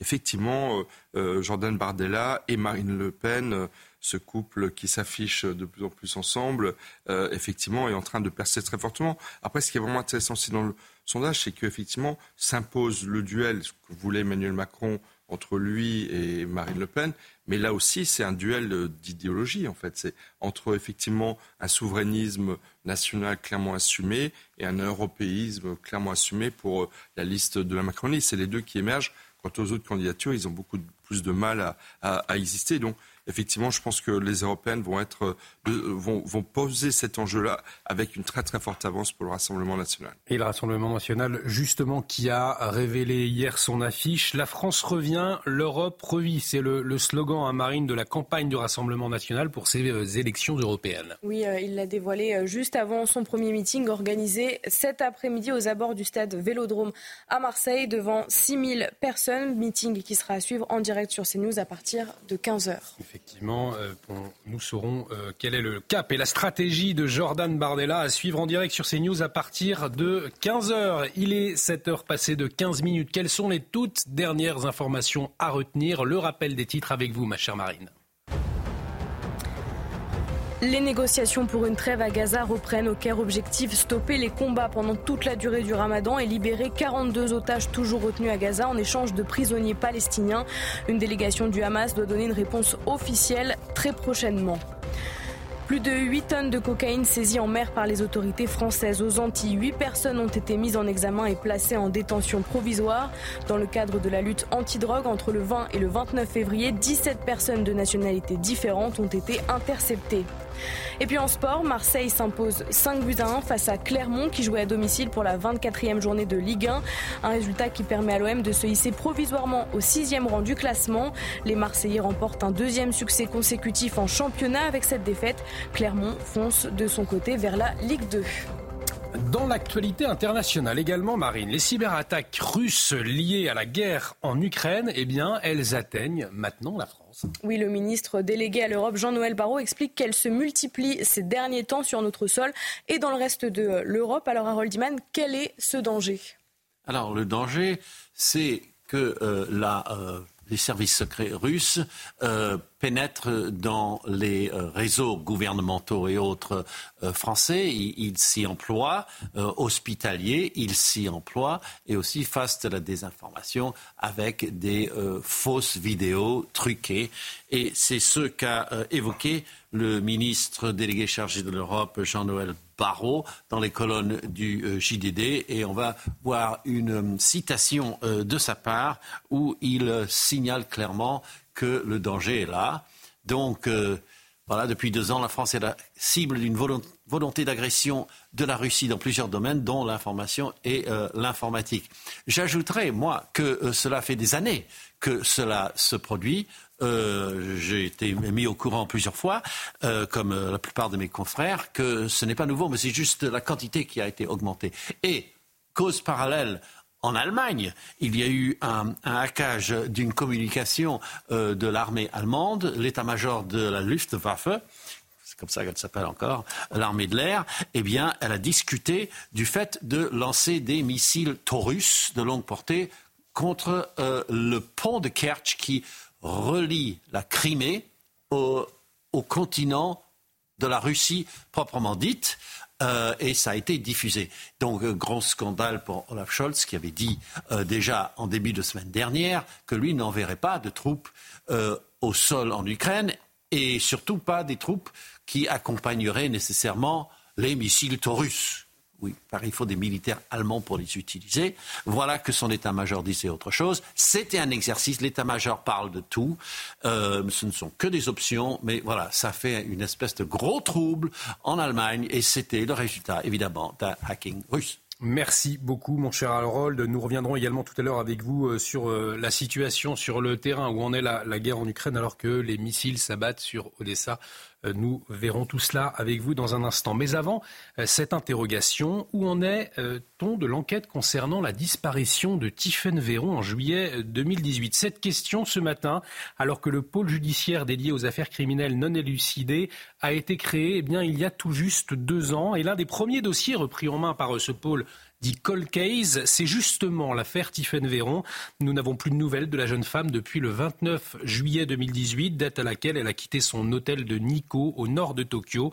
Elle n'est jamais rentrée et nul ne sait aujourd'hui ce qui lui est arrivé. Pour en parler, son frère est avec nous ce matin, Damien Véron. Merci beaucoup d'avoir accepté notre invitation. L'année dernière, c'est vrai qu'à la même époque, nous vous avions reçu hein, pour faire le point un an après la récupération de l'enquête par le pôle Colcase. Euh, les investigations aujourd'hui, où en sont-elles? Est-ce qu'elles ont avancé pour retrouver votre sœur? Avez-vous des éléments nouveaux? Oui, alors le problème de la, disparition de Tiffen, c'est que Tiffen a disparu au Japon. Donc c'est un dossier d'autant plus complexe, puisque vous avez ce qui peut être fait de France et ce qui doit être fait au Japon. Or, le drame depuis plus de cinq ans, c'est que les, les autorités japonaises ne font pas. Il y a énormément de suspects qui ont été identifiés. Euh, ils n'ont jamais été interrogés par la police nippone. Donc c'est très important pour nous que de France, il y ait des vraies investigations. Et là, ça a été notre. Euh, au moment où nous allions avoir un non-lieu, puisque le dossier de Tiffen était, euh, était traité à Poitiers, bah, finalement, on a été sauvé effectivement par le pôle Colcase, le pôle de Nanterre, qui a repris notre dossier. Donc ça a été pour nous un soulagement. Et donc depuis un an, et eh ben, donc le, les juges travaillent. Il s'agit d'une co-saisine, notamment Sabine Kéris, qui est en charge du dossier. Donc l'objectif, c'est de faire tout ce qui n'a pas pu être fait de France. Euh, on pense à la téléphonie, on pense à la valise de Tiffen qu'on avait récupérée, qui n'avait jamais été euh, exploitée. Donc le, pôle est en train de travailler sur toutes ces pistes-là de France. Des enquêteurs qui travaillent de France, mais également qui se rendent sur place ou parce qu'il y a des investigations sur le terrain au Japon? Alors vous avez raison, c'est évidemment l'objectif et l'idée c'est d'aller au Japon. Sauf que dans un premier temps, l'objectif étant d'avoir un dossier le plus fort possible de France puisque le, gros problème qu'on a au Japon, c'est que vous avez un système judiciaire qui est très différent. Il n'y a pas du tout d'enquêtes criminelles qui sont ouvertes. On l'avait évoqué la dernière fois, mais par exemple, il y a du sang qui avait été découvert dans la chambre de Tiffen. Et ben, au Japon, cela ne justifie pas qu'une enquête criminelle soit ouverte.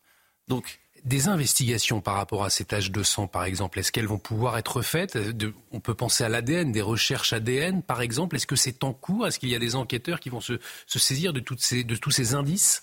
Mais nous, on espère que les juges vont aller sur place. Enfin, ça me paraît évident. Hein, d'ailleurs, mm. euh, lorsqu'on avait rencontré les juges, ils nous ont dit que, c'était évident qu'elles iraient au Japon.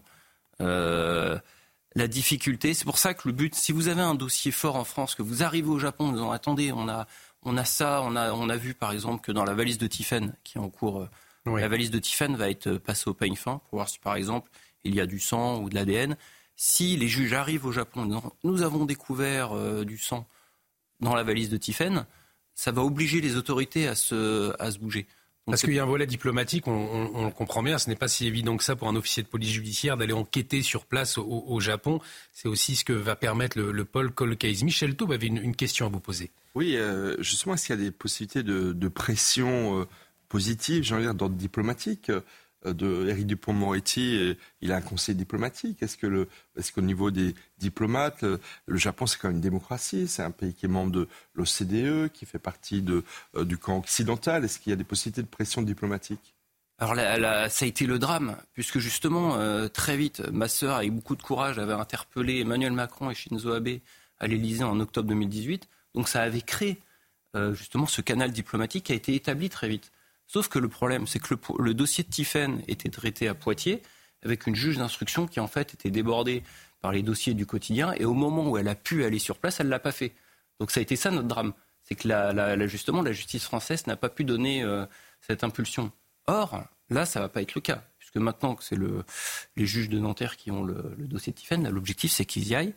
Et là, vous avez raison, il va falloir que le que l'Elysée puisse mettre un maximum de pression pour que justement les Japonais coopèrent vraiment. Ça n'a pas été le cas. Vous vous êtes rendu vous-même au, Japon récemment d'ailleurs avec la création de ce pôle Case. Est-ce que vous avez euh, le sentiment, la certitude même peut-être qu'un jour la vérité sera faite concernant la disparition de votre sœur? C'est une chance inouïe pour nous hein, que le mm. dossier de Tiffen soit euh, au pôle de Nanterre. Donc on sent il va y avoir effectivement une impulsion assez importante qui va être donnée. Cependant, ça reste un dossier à l'international où malheureusement si vous voulez, vous dépendez aussi des autorités japonaises. En plus, le, Japon, c'est un pays qui est plutôt peu, qui peu accessible. Donc, euh, oui, on espère. C'est une chance inouïe pour nous, mais il va falloir aussi euh, batailler pour que les, Japonais euh, coopèrent. Je le rappelle peut-être cette dernière question, c'était le 29 juillet 2018. Votre sœur quitte son hôtel de Nikko au nord de Tokyo. Depuis, plus aucune nouvelle. Est-ce que de nouveaux éléments ont été révélés ou pas récemment? Tout le temps, en permanence. Indices, oui. oui, tout le temps. Là, on a un rapport, de, on a des enquêteurs privés qui travaillent, parce qu'on est obligé, comme vous êtes au Japon, on est obligé de continuer à la porter, cette enquête. On a eu un rapport il y a quelques jours qui nous dit que entre 2018 et 2022, dans les alentours de Nico, vous avez eu pratiquement une, une trentaine d'agressions sexuelles avec des tentatives de kidnapping. Une dizaine, une quinzaine de corps ont été découverts sans qu'on ait jamais eu de rapport sur l'ADN. On se dit, mais peut-être que Tiffen euh, fait partie de ces corps. Hmm. Vous avez aussi énormément de faits divers terribles avec des, des, corps démembrés retrouvés aussi dans les environs Donc en fait, il y a une liste énorme. Il est là le drame. Et on n'a aucune réponse. Un grand merci Damien Véron d'avoir euh, accepté de, témoigner ce matin. Bien évidemment, nous vous apportons tout, notre courage et nous espérons qu'avec ce Paul Colcase, eh bien, la vérité euh, soit faite un jour pour euh, Tiffen, pour votre famille. Un grand merci à vous Damien. Nous allons marquer une très courte pause. Restez euh, avec nous sur CNews. Euh, dans un instant, nous serons au, Salon de l'Agriculture avec euh, nos équipes qui sont sur place puisque le salon se termine ce soir. On marque une très courte pause. À tout de suite sur CNews. De retour sur le plateau de la matinale week-end, bienvenue si vous nous rejoignez. Bon réveil pour vous accompagner ce matin Marine Sabourin, Arthur de Vatrigan, Michel Taube et Bertrand Deckers nous a rejoint pour sa chronique royale. Ce sera dans un instant. À la une de l'actualité ce matin, L'heure du bilan pour le Salon de l'agriculture, un événement très politique cette année, marqué par la colère, la détresse du monde paysan. Mais quelles conséquences pour les exposants ont-ils bénéficié du soutien des Français? On en parle ce matin. C'était une promesse d'Emmanuel Macron, rendre irréversible la liberté des femmes à l'IVG en inscrivant ce droit dans la Constitution. Après l'Assemblée nationale et le Sénat, le vote final aura lieu demain à Versailles où le Parlement est convoqué en congrès. Et puis ce nouveau rendez-vous de la matinale week-end, la chronique royale avec Bertrand Deckers. Et en ce jour de la fête des grands-mères, il y a une, relation, qu'il souhaite mettre en avant, celle d'Elisabeth II avec ses petits-enfants. Plus que quelques heures, donc, si vous souhaitez vous rendre au Salon de l'Agriculture, puisque Marine, il ferme ses portes à 19h. Oui, un événement euh, très politique cette année, marqué par la colère et la détresse euh, du monde paysan. Et on retrouve Solène Boulan et Pierre-François Altermat sur place. Solène, vous êtes avec Jean-Luc, éleveur. Quel est son état d'esprit en ce euh, dernier jour de Salon de l'Agriculture? Tout à fait. Jean-Luc est à côté de moi, juste ici. Bonjour Jean-Luc, merci d'être avec nous. Vous nous venez euh, du euh, Morbihan. Comment est-ce que ça s'est passé votre salon cette semaine? C'est votre 25e salon environ. Oui, oui bonjour. Donc euh, nous sommes présents donc depuis jeudi le premier, le 22. Donc ce qu'on peut retirer du salon, c'est la première journée, la journée d'inauguration qui a été un, peu perturbée par la venue de notre président. Et je pense que certaines choses qui se sont passées ce jour-là auraient pu être évitées s'il avait pris les mesures euh, avant. Justement, quelles mesures est-ce que vous attendez Vous, ça fait plusieurs années que vous alertez, on en discutait euh, tout à l'heure, le gouvernement précédent aussi était au courant de vos, problèmes. Qu'est-ce que vous attendez à la fin de ce salon? Donc euh, on attend dans les jours qui vont suivre le salon, surtout que bon, que nos produits soient payés à des prix qui couvrent nos charges et qui nous permettent de vivre décemment de notre métier comme, euh, tout le monde. Parce que quand on travaille 70 heures, voire plus par semaine, il est normal qu'on ait plus de 500 euros de, de, salaire par mois. Parce que certains éleveurs n'ont même pas 500 euros. Donc, euh, je veux dire, il est anormal. Euh, donc, il faudrait que nos produits soient payés correctement, à leur juste valeur c'est ce qu'on entend depuis plusieurs semaines. Et les, éleveurs laitiers également, vous êtes éleveur euh, allaitant. Est-ce que vous reviendrez quand même euh, l'année prochaine?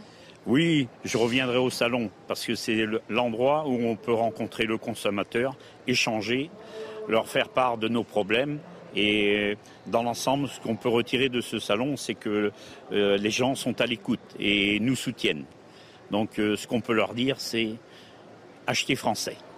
Voilà, et ben on va retenir ça de ce salon de l'agriculture. Merci Jean-Luc d'avoir été avec nous. Et puis vous l'avez compris, vous l'avez rappelé, il ne reste que quelques heures pour venir rencontrer euh, ces éleveurs au salon de l'agriculture à Paris, qui ferment donc ses portes ce soir. Merci beaucoup Solène Boulon avec les images de Pierre-François euh, Altermat, ces, euh, ces belles vaches de Jean-Luc qui nous le rappellent, acheter français pour soutenir donc les agriculteurs français, les agriculteurs qui ont reçu le soutien des, des visiteurs. Arthur de Vatrigan, c'est ce que nous disait Jean-Luc.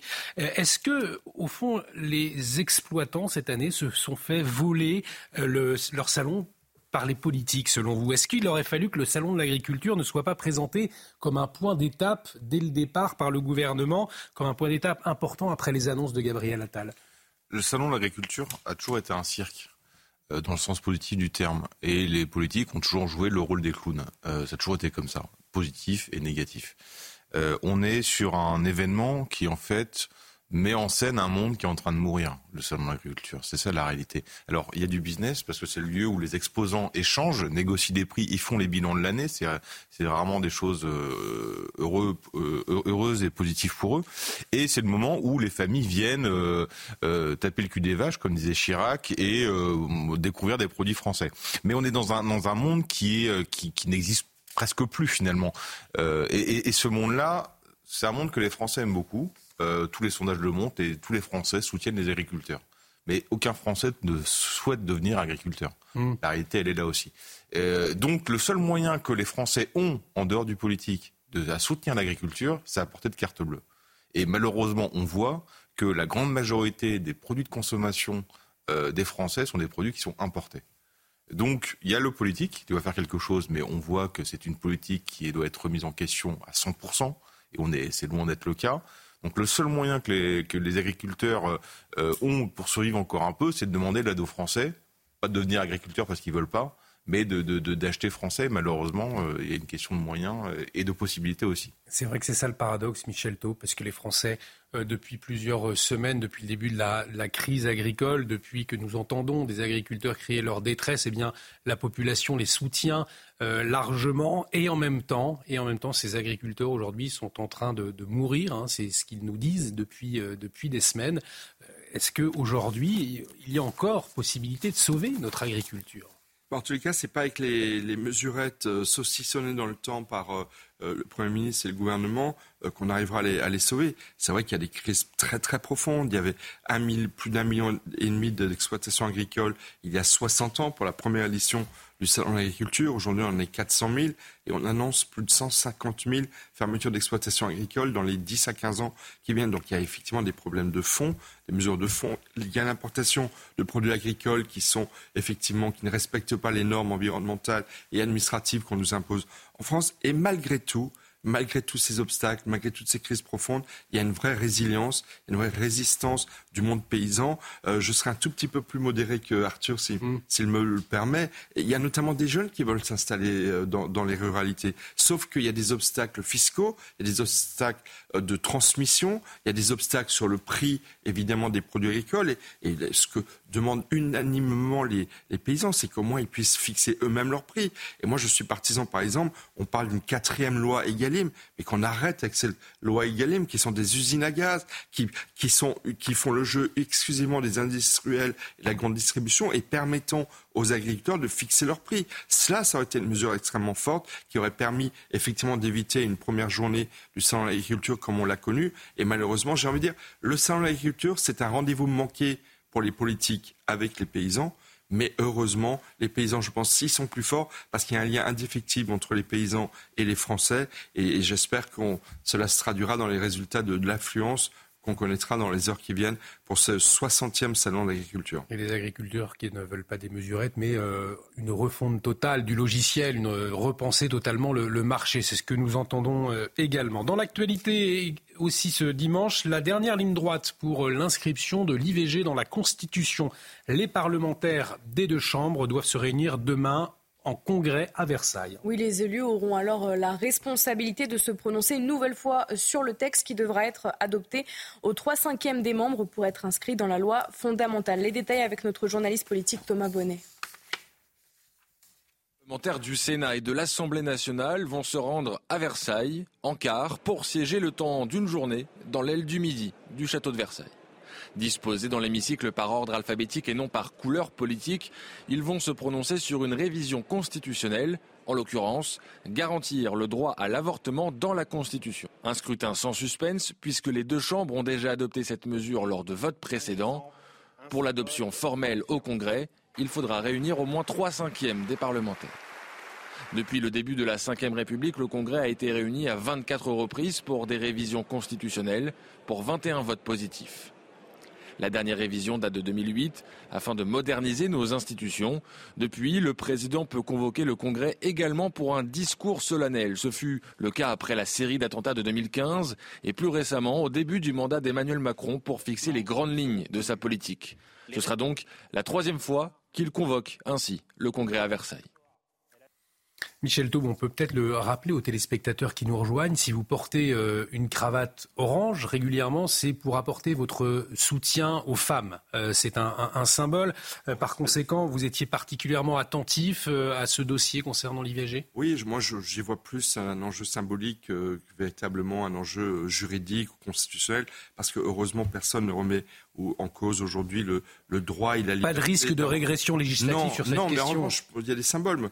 Je me souviens en 2007, euh, Jacques Chirac qui avait fait inscrire dans la Constitution l'abolition de la peine de mort, euh, qui avait été aussi un peu discuté et finalement très très largement voté par l'ensemble, par la grande majorité des parlementaires. Euh, et pareil pour, pour. Je note que le Sénat, qui est majoritairement à droite, a largement voté pour son inscription dans, dans la Constitution. Donc voilà, ça fait partie des enjeux symboliques. Je pense que c'est important pour le respect des femmes. C'est une revendication très forte. Et voilà, il faut la prendre en compte. Et, ça permet, ça contribue un petit peu à ce lien entre la Constitution euh, et les Français. Mais j'y vois surtout un enjeu symbolique parce que quant, à l'application du droit à l'IVG, là, il y a des problèmes de moyens, des problèmes d'accès des femmes à l'IVG. Et là, ce n'est pas en inscrivant dans la Constitution qu'on va régler ces problèmes de moyens. Donc il faut aussi que, ce geste symbolique soit suivi des faits. Euh, et ça, il y a du boulot devant nous. Autre question soulevée également ce matin, Arthur de Vatrigan. Est-ce que le fait de graver l'IVG dans la Constitution risque de fragiliser la clause de conscience spécifique à l'avortement? Elle a été consacrée en 1975 par la loi Veil, justement dans, un esprit d'équilibre. Éric Dupont-Moretti l'a assuré, hein, la liberté de conscience des soignants ne sera pas remis en cause. C'est ce que souligne le JDD aujourd'hui. non, là, il y a eu plusieurs amendements qui ont été déposés par les sénateurs, notamment d'enlever le mot garantie dans la liberté et euh, le, la liberté de conscience. Euh, la, oui, la, la, la, clause de conscience. Il y a deux clauses de conscience. Euh, bon, ces deux amendements ont été enlevés. Et il y a, en fait, il y a une crainte des médecins et une crainte d'autres, c'est-à-dire qu'en constitutionnalisation, qu'en faisant la, entrer l'IVG dans la Constitution, euh, on jette un voile sur euh, non pas une remise en question, mais des interrogations qu'on peut avoir. Les interrogations qu'on peut avoir, c'est, rappelez-vous, quand on est passé de 10 à 12 semaines, il y a eu un tiers des praticiens qui ont refusé l'IVG, de pratiquer l'IVG. Quand vous êtes passé de 12 à 14 semaines, comme c'est aujourd'hui, encore d'autres praticiens refusent de pratiquer l'IVG. Donc qu'est-ce qu'on fait pour que ce droit doit être garanti sur le territoire si les, si les praticiens ne veulent pas le faire? Ensuite, il y a d'autres questions euh, que, qu'on peut se poser. Et quand on voyait les débats, les débats n'étaient pas d'ordre juridique, on a très vite compris, c'était on ne veut pas que l'IVG soit remis en question. Mais est-ce que ne pas remettre en question l'IVG, c'est s'interdire de questionner des choses? Par exemple, une question, c'est d'après les études de l'adresse, qui est le ministère statistique de la ministère de la Santé, euh, si toutes les femmes sont concernées par l'IVG, évidemment, celles qui avortent sont majoritairement des jeunes femmes célibataires précaires. Donc, c'est-à-dire que celles qui ont plus de risques ou de chances d'avorter, selon de quel point de vue vous vous placez, sont des femmes qui dépendent d'une norme sociale. Et la question, c'est qu'est-ce que l'État propose? Parce qu'on dit mon corps, mon choix. Alors pour les femmes précaires euh, et célibataires, il y a l'avortement comme possibilité. Mais si ces femmes souhaitent garder l'enfant, par exemple, leur fœtus, eh ben qu'est-ce que l'État propose? Et c'est là que eh ben, l'État manque de structure. Il n'y a rien qui est proposé de structure pour les accompagner. Et donc beaucoup craignent que, en faisant entrer l'IVG dans la Constitution, toutes ces questions auxquelles on n'a pas répondu, parce que c'est un sujet qui englobe beaucoup de choses, ne puissent jamais être posées. C'est le risque. Effectivement, c'est ce que soulignait également euh, Michel Taube. En tout cas, euh, euh, ce sera demain. Nous suivrons ça de près sur CNews en congrès à Versailles. Dans l'actualité également, la ministre des Outre-mer, Marie Guévenoux, qui est de retour de Mayotte. Et depuis vendredi, elle l'annonce, il n'y a plus un seul barrage sur l'île. Oui, c'est ce qu'elle explique dans une interview à retrouver dans le JDD. Voici ces mots. Nous poursuivons sur cette lancée avec une seconde opération qui verra le jour en avril. D'ici là, j'ai annoncé que la vente de machettes sans autorisation sera interdite et que les chiens dressés pour terroriser la population seront neutralisés. Par ailleurs, le ministre de l'Intérieur va lancer plusieurs opérations place nette pour interpeller les délinquants et rassurer la population. 1600 policiers et gendarmes quadrillent le terrain. Volonté de choc sécuritaire, donc, de la part du gouvernement. Il est 7h45. Il est l'heure de faire un point sur les toutes dernières informations. Que faut-il retenir? C'est le Flash Info avec vous, Marine Sabourin. 25 présidentes d'Assemblée attendues les 6 et 7 mars pour un sommet inédit au Palais Bourbon, la veille de la Journée internationale du droit des femmes. Ce rendez-vous organisé par la présidente de l'Assemblée nationale, Yael Braun-Pivet, sera l'occasion, je cite, d'envoyer un message fort au monde autour de la protection des droits des femmes. Car on le rappelle, cette rencontre se tiendra après le congrès de Versailles qui devrait inscrire l'IVG dans la Constitution. Les conditions météo sont encore perturbées ce dimanche. Six départements sont placés en vigilance orange par Météo France. Les Hautes-Alpes et la Savoie présentent un risque d'avalanche. La Lozère, l'Ardèche, le Puy-de-Dôme et la Loire sont placés en vigilance neige et verglas. Et puis un immeuble a pris feu hier à Poissy dans les Yvelines. Deux personnes se sont défenestrées pour échapper aux flammes et sont dans un état grave. 60 personnes intoxiquées par les fumées ont été prises en charge. Le feu serait parti d'un compteur électrique. La piste criminelle n'est pas exclue. Merci beaucoup Marine. il est temps de prendre une petite respiration dans cette actualité parfois lourde, douloureuse. Avec vous, mon cher Bertrand Deckers, puisque je ne sais pas si vous le savez autour de ce plateau, aujourd'hui, eh c'est la fête des grands-mères. L'occasion de leur souhaiter une bonne fête, bien évidemment, mais pas seulement. Puisque ce matin, mon cher Bertrand, il y a une relation que vous souhaitez particulièrement mettre en avant. Absolument, c'est celle qu'il y a entre Charles, qui est donc le roi actuel, et sa grand-mère, que les Anglais appelaient Queen Mum. Vous savez, Queen Mum, c'était cette reine colorée, poudrée, vaporeuse. Elle est devenue au fil du temps Queen Mum, puisqu'elle va mourir très très tard, en 2002, à l'âge de 101 ans, la grand-mère de toute l'Angleterre. Elle devient donc, euh, elle, accède à ce titre de grand-mère de l'Angleterre en 52, à la mort de son mari George VI au moment où Élisabeth II, sa fille, accède au trône. Et en effet, Charles va avoir avec elle une relation très particulière puisque Élisabeth II n'a jamais été une mère tendre, on le sait, une mère présente, on le sait aussi. C'est vraiment la grand-mère de Charles qui va jouer ce rôle-là auprès des enfants royaux, donc de Charles, de sa sœur euh, et de ses frères, et elle va être très très présente pour eux. On sait par exemple que le petit Charles, il est âgé de 3 ans lorsque Élisabeth II, en 1953, juste après son couronnement, part pour ce qu'on appelle le Commonwealth Tour. Elle va aller visiter ces pays du Commonwealth. Ça va durer pendant plus de 7 mois. Elle va traverser les quatre continents, visiter 12 pays, et lorsque elle rentre au pays, eh bien dans son royaume, Charles ne la reconnaît presque pas. Il va d'ailleurs lui tendre la main pour la saluer. C'est donc pendant ces sept mois vraiment Queen Mum qui a joué le rôle de la figure maternelle. C'est elle aussi, on dit, qui va lui donner cet amour de la musique classique, de l'opéra, de l'Italie et surtout, surtout de la France, puisqu'elle adorait le champagne et les fromages, deux passions qui sont encore aujourd'hui partagées par Charles III. Mais euh, mon cher Bertrand, est-ce que cette Granny a toujours eu de bons conseils? Je vous vois venir. Voilà. Eh non, puisqu'il faut savoir que en 1980, elle va fomenter un peu en coup avec sa meilleure amie qui est Lady Fermoy. Et Lady Fermoy, eh bien, c'est la grand-mère de Diana. Alors c'est un peu un coup, un peu un jeu arsenic et vieille dentelle, si l'on peut dire. Elles vont décider, tout simplement, pour se voir plus souvent, de marier, eh bien, leurs petits enfants. Et ça va conduire au naufrage que l'on sait du mariage de Charles et de Diana, puisque ces deux-là ne sont absolument pas faits. On le sait maintenant pour s'entendre. Et il dira euh, à propos de sa grand-mère, Charles, je dois admettre, dit-il, que je suis complètement sous son influence et totalement dévoué à sa cause. Depuis toujours, ma grand-mère représente le plus merveilleux exemple de joie, de bonne humeur, de chaleur et d'infinie sécurité. Pour moi, elle transforme en or tout ce qu'elle touche. Elle a été très généreuse avec Charles III absolument bien plus avec Charles qu'avec les autres ah d'ailleurs, puisque elle lui lègue sa résidence de Clarence House, qui est sur le Mall, à quelques mètres seulement du palais de Buckingham, et toutes les collections qui vont avec, on parle de peinture, on parle de porcelaine. Elle lègue également en Écosse le manoir de Burke Hall et le château de May. Alors, la reine Camilla, on n'y pense pas forcément, mais elle aussi est, grand-mère, me semble-t-il. Et Camilla est aussi une grand-mère, puisque Camilla, avant d'être reine, avant d'épouser Charles III, elle a eu une première vie. On a un peu tendance à l'oublier. Elle avait épousé Andrew Parker Bowles.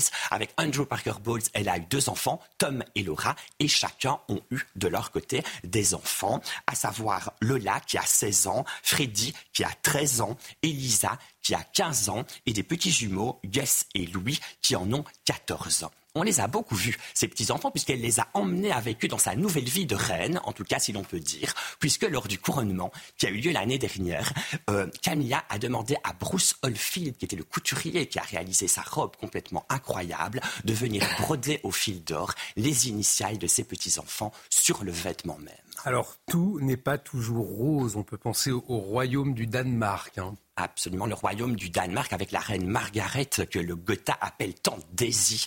On était alors en 2022 au mois de septembre lorsqu'un communiqué est tombé, un communiqué un peu, un peu alarmant, un peu étonnant pour nous. Et elle disait que les petits-enfants du deuxième de ses fils, le prince Joachim, donc quatre de ses petits-enfants, Nicolas, Félix, Henrik et Athéna, désormais ne porteraient plus le prédicat royale. Elle leur retirait parce que on est dans une démarche de vouloir resserrer les rangs, de diminuer les budgets. Ils perdent donc leur prédicat. Ils s'appellent donc, ils sont désormais comtes et comtesses de Montpezat. Ils ne sont plus princes et princesses du Danemark. Alors Margaret s'est justifiée en disant je fais cela pour eux, je pense à eux. Ils auront désormais une vie plus libre. Et on rappelle que deux de ses petits-enfants, Nicolas et Félix, sont, sont mannequins et défilent pour des maisons de haute couture françaises. Absolument passionnant. Je vois Michel Taube qui a envie de prendre la parole. Après euh, cette chronique royale. Royale et absolument sublime. Je me suis toujours demandé euh, pourquoi en France des chroniqueurs euh, royaux euh, aussi brillant que vous, Bertrand, et avait autant de succès en France? Et je me demande si c'est pas parce que quelque part la France a une petite nostalgie des temps monarchiques. Et comme demain le Congrès se réunit à Versailles, il faudrait que tous les chroniqueurs royaux comme vous aillent en fait à Versailles commenter ce qui va se passer demain. En tout cas, si j'ai le temps, premier, et Olivier, on en profite peut-être aussi pour souhaiter une très heureuse fête des grands-mères à toutes celles qui nous regardent. Eh bien, évidemment, bonne fête à toutes les grands-mères, vous qui nous regardez. Euh, un grand merci, Bertrand, euh, pour cette chronique royale que vous retrouverez tous les dimanches. Si euh, vous n'avez pas eu l'intégralité de votre chronique en direct ce matin, n'hésitez pas à scanner le QR code qui s'affiche actuellement sur votre écran, puisque vous aurez accès à l'application et donc accès au replay, notamment celui de la matinale et bien évidemment à toutes les dernières informations. On marque une très courte pause, nous revenons dans un instant et nous allons revenir sur ce fléau en pleine expansion, le trafic de médicaments. Un addictologue sera avec nous pour nous éclairer. Restez avec nous. Merci Bertrand Deckers pour la chronique royale du dimanche matin. A tout de suite sur CNews.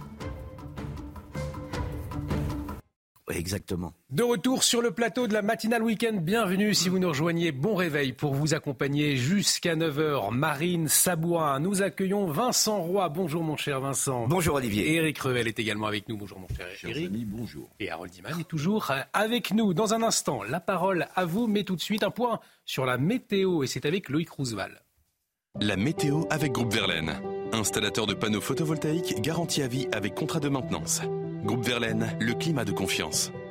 Voici les prévisions pour le premier dimanche du mois de mars avec un épisode neigeux prévu en pleine sur la région Rhône-Alpes par les services de Météo France. En matinée, la perturbation de la veille va se retrouver sur la façade est avec d'importants cumuls de pluie en région sud localement. Sinon, la neige reviendra sur les massifs de la moitié sud et déjà quelques éclaircies matinales prévues le long de la façade atlantique. Dimanche après-midi, pas de grands changements dans l'ensemble. Toujours ces précipitations dans l'est, la neige sur les reliefs du sud, y compris sur la montagne corse, mais surtout en soirée.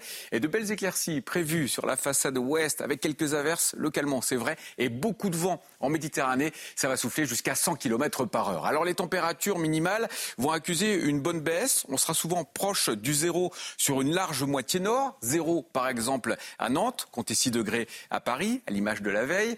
Et l'après-midi, des températures maximales qui vont accuser une petite baisse également au niveau national. 10 pour la capitale, 16 en revanche pour Strasbourg de la douceur.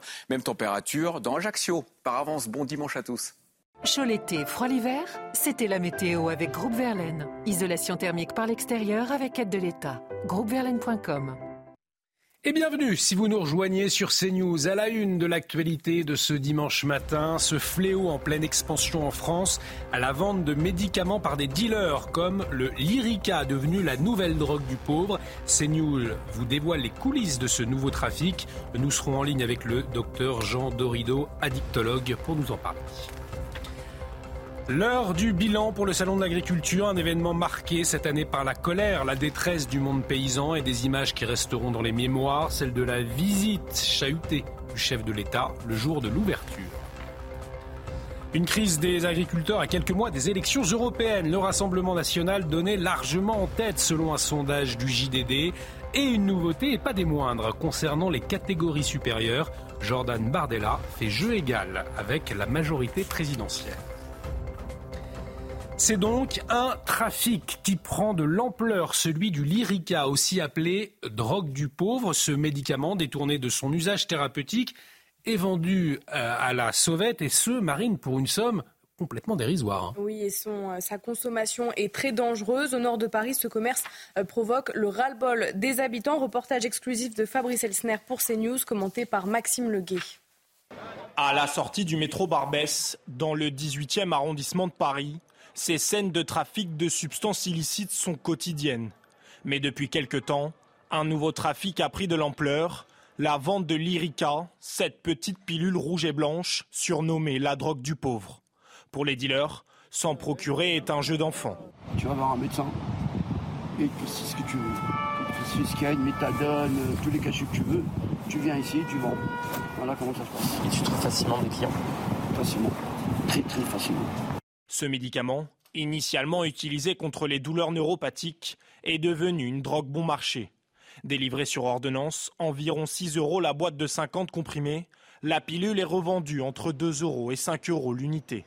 Ici, les contrôles de police sont fréquents, mais à peine les forces de l'ordre parties, le trafic reprend de plus belle.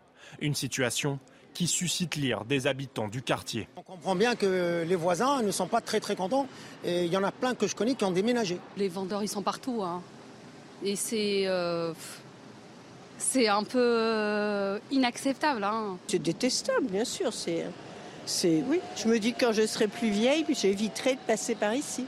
Selon la préfecture de police, en 2023, 769 infractions commises en lien avec la vente de substances psychotropes ont été relevées à Paris. Un phénomène donc en pleine extension, on vient de le constater, que nous connaissions aux États-Unis, peut-être moins en France, et des conséquences sanitaires dramatiques. On va en parler dans un instant avec le docteur Dorido, notamment addictologue. Mais avant, euh, votre réaction, Vincent Roy, je le disais, beaucoup de conséquences, mais la première, c'est que cela devient insupportable. C'est un nouveau trafic à supporter pour les riverains. Euh, oui, comment va-t-on faire au moment des JO Ça veut dire qu'il va y avoir des parcours pour les gens qui vont venir aux JO, des quartiers à éviter. Comment ça va se passer exactement? Est-ce que euh, euh, Madame Hidalgo va flécher, va mettre en rouge des quartiers à éviter? Comment Comment Je vois mal comment ça va se passer parce qu'on laisse manifestement dans certains quartiers se développer un certain nombre de, de trafics. On sait que notamment pour la police, c'est bien d'avoir des points de fixation, c'est-à-dire qu'on fixe des endroits, parce que sinon, si on met du bleu, comme euh, pour utiliser euh, l'expression de la police, on sait que les populations se déplacent et puis après on ne sait plus ce qu'elles font. Donc euh, comment voilà, je pose la question de savoir comment ça va se passer. Et effectivement, pour les médicaments stupéfiants ou assimilés, les trafics, eh bien, sont le contrevenant en cours 10 ans d'emprisonnement, 7, oui, jamais 5 millions d'euros d'amende. Et effectivement, on imagine que ce ne sera pas appliqué on imagine, on imagine bien, je pense. Mais euh, vous savez, il y avait cette une du JDD il y a quelques mois qui montrait que le, trafic de drogue, alors toutes sortes de trafic de drogue, hein, n'était plus seulement un phénomène euh, des grandes villes, mais touchait les villes moyennes et touchait les petites villes, les villages. On est en plein là-dedans. Mais ce qui est le plus inquiétant évidemment, c'est qu'à côté de, des drogues les plus connues, euh, cocaïne, etc., héroïne, hein, vous avez maintenant tout ça. Oui. Enfin. Alors après, je vais vous dire, c'est le verre est dans le fruit et la difficulté, c'est de pouvoir. Euh, ce sont des médicaments, n'est-ce pas? Exactement. Ok, donc des médicaments, bah, à usage thérapeutique, bah, mais bah, qui sont détournés. Bah oui, mais je suis d'accord. Mais, ah, mais bon courage aux policiers qui vont qui, vont, qui vont, contrôler tout ça, parce que si vous avez des médicaments sur vous, euh, vous pouvez être en, en soins et vous pouvez avoir dans votre prescription. Vous voyez ce que je veux dire Donc toute la difficulté pour euh, effectivement endiguer ces trafics. On va en parler de ce fléau, de ce médicament détourné de son usage thérapeutique, nous le disions, eh avec le docteur en psychologie, spécialiste des addictions, Jean Dorido, qui est en liaison avec nous. Docteur, bonjour. Euh, merci d'avoir accepté notre invitation. C'est vrai que nous connaissions le crack, euh, crack, drogue du pauvre aussi, dérivé de la cocaïne. nous découvrons aujourd'hui ce médicament, le Lyrica. Alors un phénomène relativement nouveau, le détournement de médicaments pourrait être vendu euh, comme une drogue ou vous le constatez depuis longtemps? Alors oui, c'est quelque chose en réalité qui n'est pas euh, du tout nouveau. Il y a depuis toujours des détournements de médicaments. Les plus anciens se souviennent déjà des fameux barbituriques. Hein. C'était des, des, produits qui étaient utilisés euh, pour calmer les nerfs, pour dormir, et c'était bien sûr utilisé par les toxicomanes depuis toujours. Euh, plus récemment, euh, le détournement de la méthadone, du subutex, qui sont des traitements de, de substitution à, à l'héroïne. Et puis là, effectivement, ça se multiplie. Et votre euh, reportage l'a bien montré, le Lyrica, qui est au départ un antiépileptique et qui est maintenant détourné de son usage initial, avec des conséquences bien sûr dramatiques sur la santé publique et sur la criminalité au niveau du, du trafic. Alors justement, quelles sont les conséquences sur la santé lorsqu'un médicament et, détourné de son usage, comme le, Lyrica par exemple ben alors déjà, avant même de parler du détournement euh, de l'usage, une prise de produits actifs, il y a toujours un risque sur la santé. C'est bien pour ça que ce sont uniquement euh, les médecins euh, qui sont en capacité de prescrire et, très important, d'assurer le suivi. Parce que euh, précisément, dès que vous prenez une substance active, il y a des effets secondaires, il y a aussi comment l'organisme réagit à la prise du produit, parce que la médecine, la pharmacologie, ce ne sont pas des sciences exactes, ce sont des sciences expérimentales, et donc il est essentiel d'avoir ce suivi. Donc quiconque prend des médicaments aussi forts doit vraiment être suivi euh, par euh, un médecin. Et, alors, de surcroît, quand le médicament est pris sans prescription et sans suivi, eh bien, on peut avoir, dans le pire des cas, et c'est arrivé, hélas, des phénomènes d'overdose qui conduisent à la mort. Peut-être avant de vous, libérer, cette dernière question, vous le disiez, euh, ces médicaments sont obtenus sur euh, ordonnance. Comment un médecin peut-il s'assurer que ce médicament ne va pas être détourné de son, utilisation? Alors bah, là, on rentre dans, une autre problématique, c'est le, problème de la santé dans notre pays. Euh, vous le savez, ça fait souvent la une de vos éditos. Nous avons en France de moins en moins de médecins. Euh, ces médecins sont euh, de moins en moins bien payés, ils travaillent dans des conditions de plus en plus difficiles, bien souvent ils n'ont pas le temps nécessaire à consacrer à leurs malades, on voit même des vieilles dames qui meurent dans les urgences qui se retrouvent ailleurs dans une benne à ordures. Donc euh, c'est déjà au départ le, métier du soin, c'est un, beau métier qui est un, très dur métier et qui nécessite vraiment de pouvoir être fait dans les meilleures conditions. Et la France, hélas, depuis longtemps maintenant, est très très loin du compte. Merci beaucoup, euh, docteur, pour vos précisions concernant euh, ce nouveau trafic, ces trafics de médicaments qui ne sont pas véritablement nouveaux. En tout cas, on, le voit bien aujourd'hui, un trafic de drogue en chasse un autre. Et on comprend bien la complexité aussi, vous le soulignez il y a un instant, Eric Revel, pour les policiers euh, d'endiguer ces trafics. À la une, euh, également, toujours au, volet judiciaire, cette nouvelle agression antisémite, elle s'est déroulée à Paris vendredi dans le 20e arrondissement de la capitale. Marine, la victime, eh bien, elle sortait d'une synagogue et elle portait une kippa. Oui, elle a été insultée de sale juif avant d'être frappée. L'auteur présumé des faits a pris la fuite à pied. La victime a été transportée à l'hôpital. Les détails avec Célia Gruyère. Il est 17h30 ce vendredi lorsqu'un homme portant une kippa se fait violemment agresser. La victime sortait d'une synagogue rue des Orteaux dans le 20e arrondissement de Paris. L'assaillant l'insulte de sale juif et lui donne plusieurs coups de poing et de pied avant de s'enfuir. Gérald Darmanin a aussitôt réagi sur X. Selon les premiers éléments, une nouvelle agression antisémite s'est déroulée à Paris vendredi soir. Tout est mis en œuvre pour retrouver l'auteur de cet acte inqualifiable. Par ailleurs, sur mon instruction, les préfets renforcent depuis vendredi la surveillance des lieux fréquentés par nos compatriotes juifs, qui ne doivent pas être les victimes des drames qui se déroulent au Proche-Orient. La victime, elle, est transportée à l'hôpital. Une nouvelle agression qui a choqué le président de l'Union des étudiants juifs de France c'est euh, l'effarement, la colère. Euh, j'ai envie de dire euh, encore une fois, j'ai envie de dire l'antisémitisme et notamment cet antisémitisme violent, ce n'est pas terminé. Ces dernières années, il y a une augmentation du, de l'antisémitisme, du niveau, du nombre d'actes, notamment du nombre d'actes violents antisémites. En 2023, 1676 actes antisémites ont été recensés, soit une augmentation de 1000% par rapport à l'année précédente. Et dans ce contexte, sachez que Gérald Darmanin demande des mesures de protection renforcées pour la communauté juive avec une plus forte mobilisation des militaires de l'opération Sentinelle, à hein, Marine. Oui, devant euh, les synagogues sera assurée une présence statique, visible et systématique aux heures d'arrivée et de départ des fidèles. Les mesures de sécurité concerneront aussi les écoles dès demain avec des forces de l'ordre aux heures d'entrée et de sortie des élèves. Alors on le sait, Eric Revel, depuis le 7 octobre, les actes antisémites ont explosé en France depuis euh, longtemps. Hein. Le conflit au Proche-Orient tétanise aussi une partie de nos, dirigeants. Est-ce que le, discours est assez ferme aujourd'hui, selon vous, ou pas? Oui, je pense que Gérald Darmanin euh, tient un discours ferme, mais si vous voulez. Euh, imaginez euh, de mettre suffisamment de moyens de protection autour des, synagogues tous les jours, par tous les temps. c'est compliqué. Vous savez, écouté le grand rabbin de France à une Corsia là, tout à l'heure sur, sur Info, pour pas le citer. Euh, cette montée euh, exponentielle de l'antisémitisme dans notre pays devrait évidemment interroger, toucher euh, les juifs, mais surtout toucher tous les citoyens français.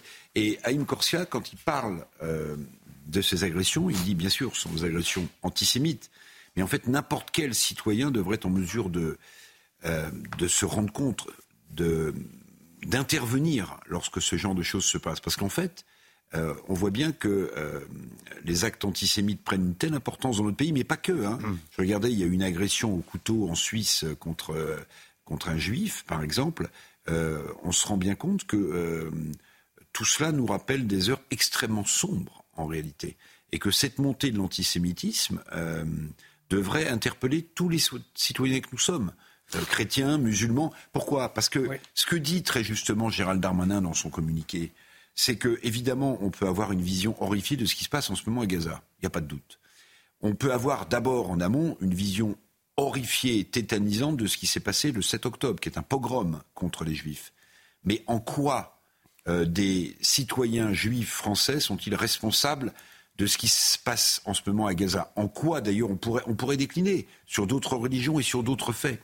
Et en fait, on voit bien que c'est l'unité globale du pays qui est mise en cause aujourd'hui euh, avec ces actes antisémites euh, contre les juifs qui ne cessent de prendre de l'ampleur. Et c'est vrai, Vincent Roy, comment peut-on accepter aujourd'hui en France que des lieux, culte, des lieux de culte doivent obligatoirement être protégés par des forces de l'ordre? C'est cette question aussi que tous les citoyens doivent se poser. Oui, je crois qu'aujourd'hui, euh, bah aujourd'hui, on en est là. Alors comment on peut faire et, euh, Gérald Darmanin pour mettre euh, des forces de police euh, devant chaque synagogue. C'est un véritable problème. Vous avez la, la, la démonstration, et Eric le faisait un peu, que Aujourd'hui, euh, l'antisionisme est un antisémitisme, vous le, vous le voyez, et l'une des formes peut-être la plus visible euh, de l'antisémitisme. Effectivement, on peut s'interroger sur le fait de savoir en quoi le conflit euh, israélo-palestinien, enfin le conflit plutôt entre le Hamas et Israël, en quoi ce, conflit génère ce type d'acte,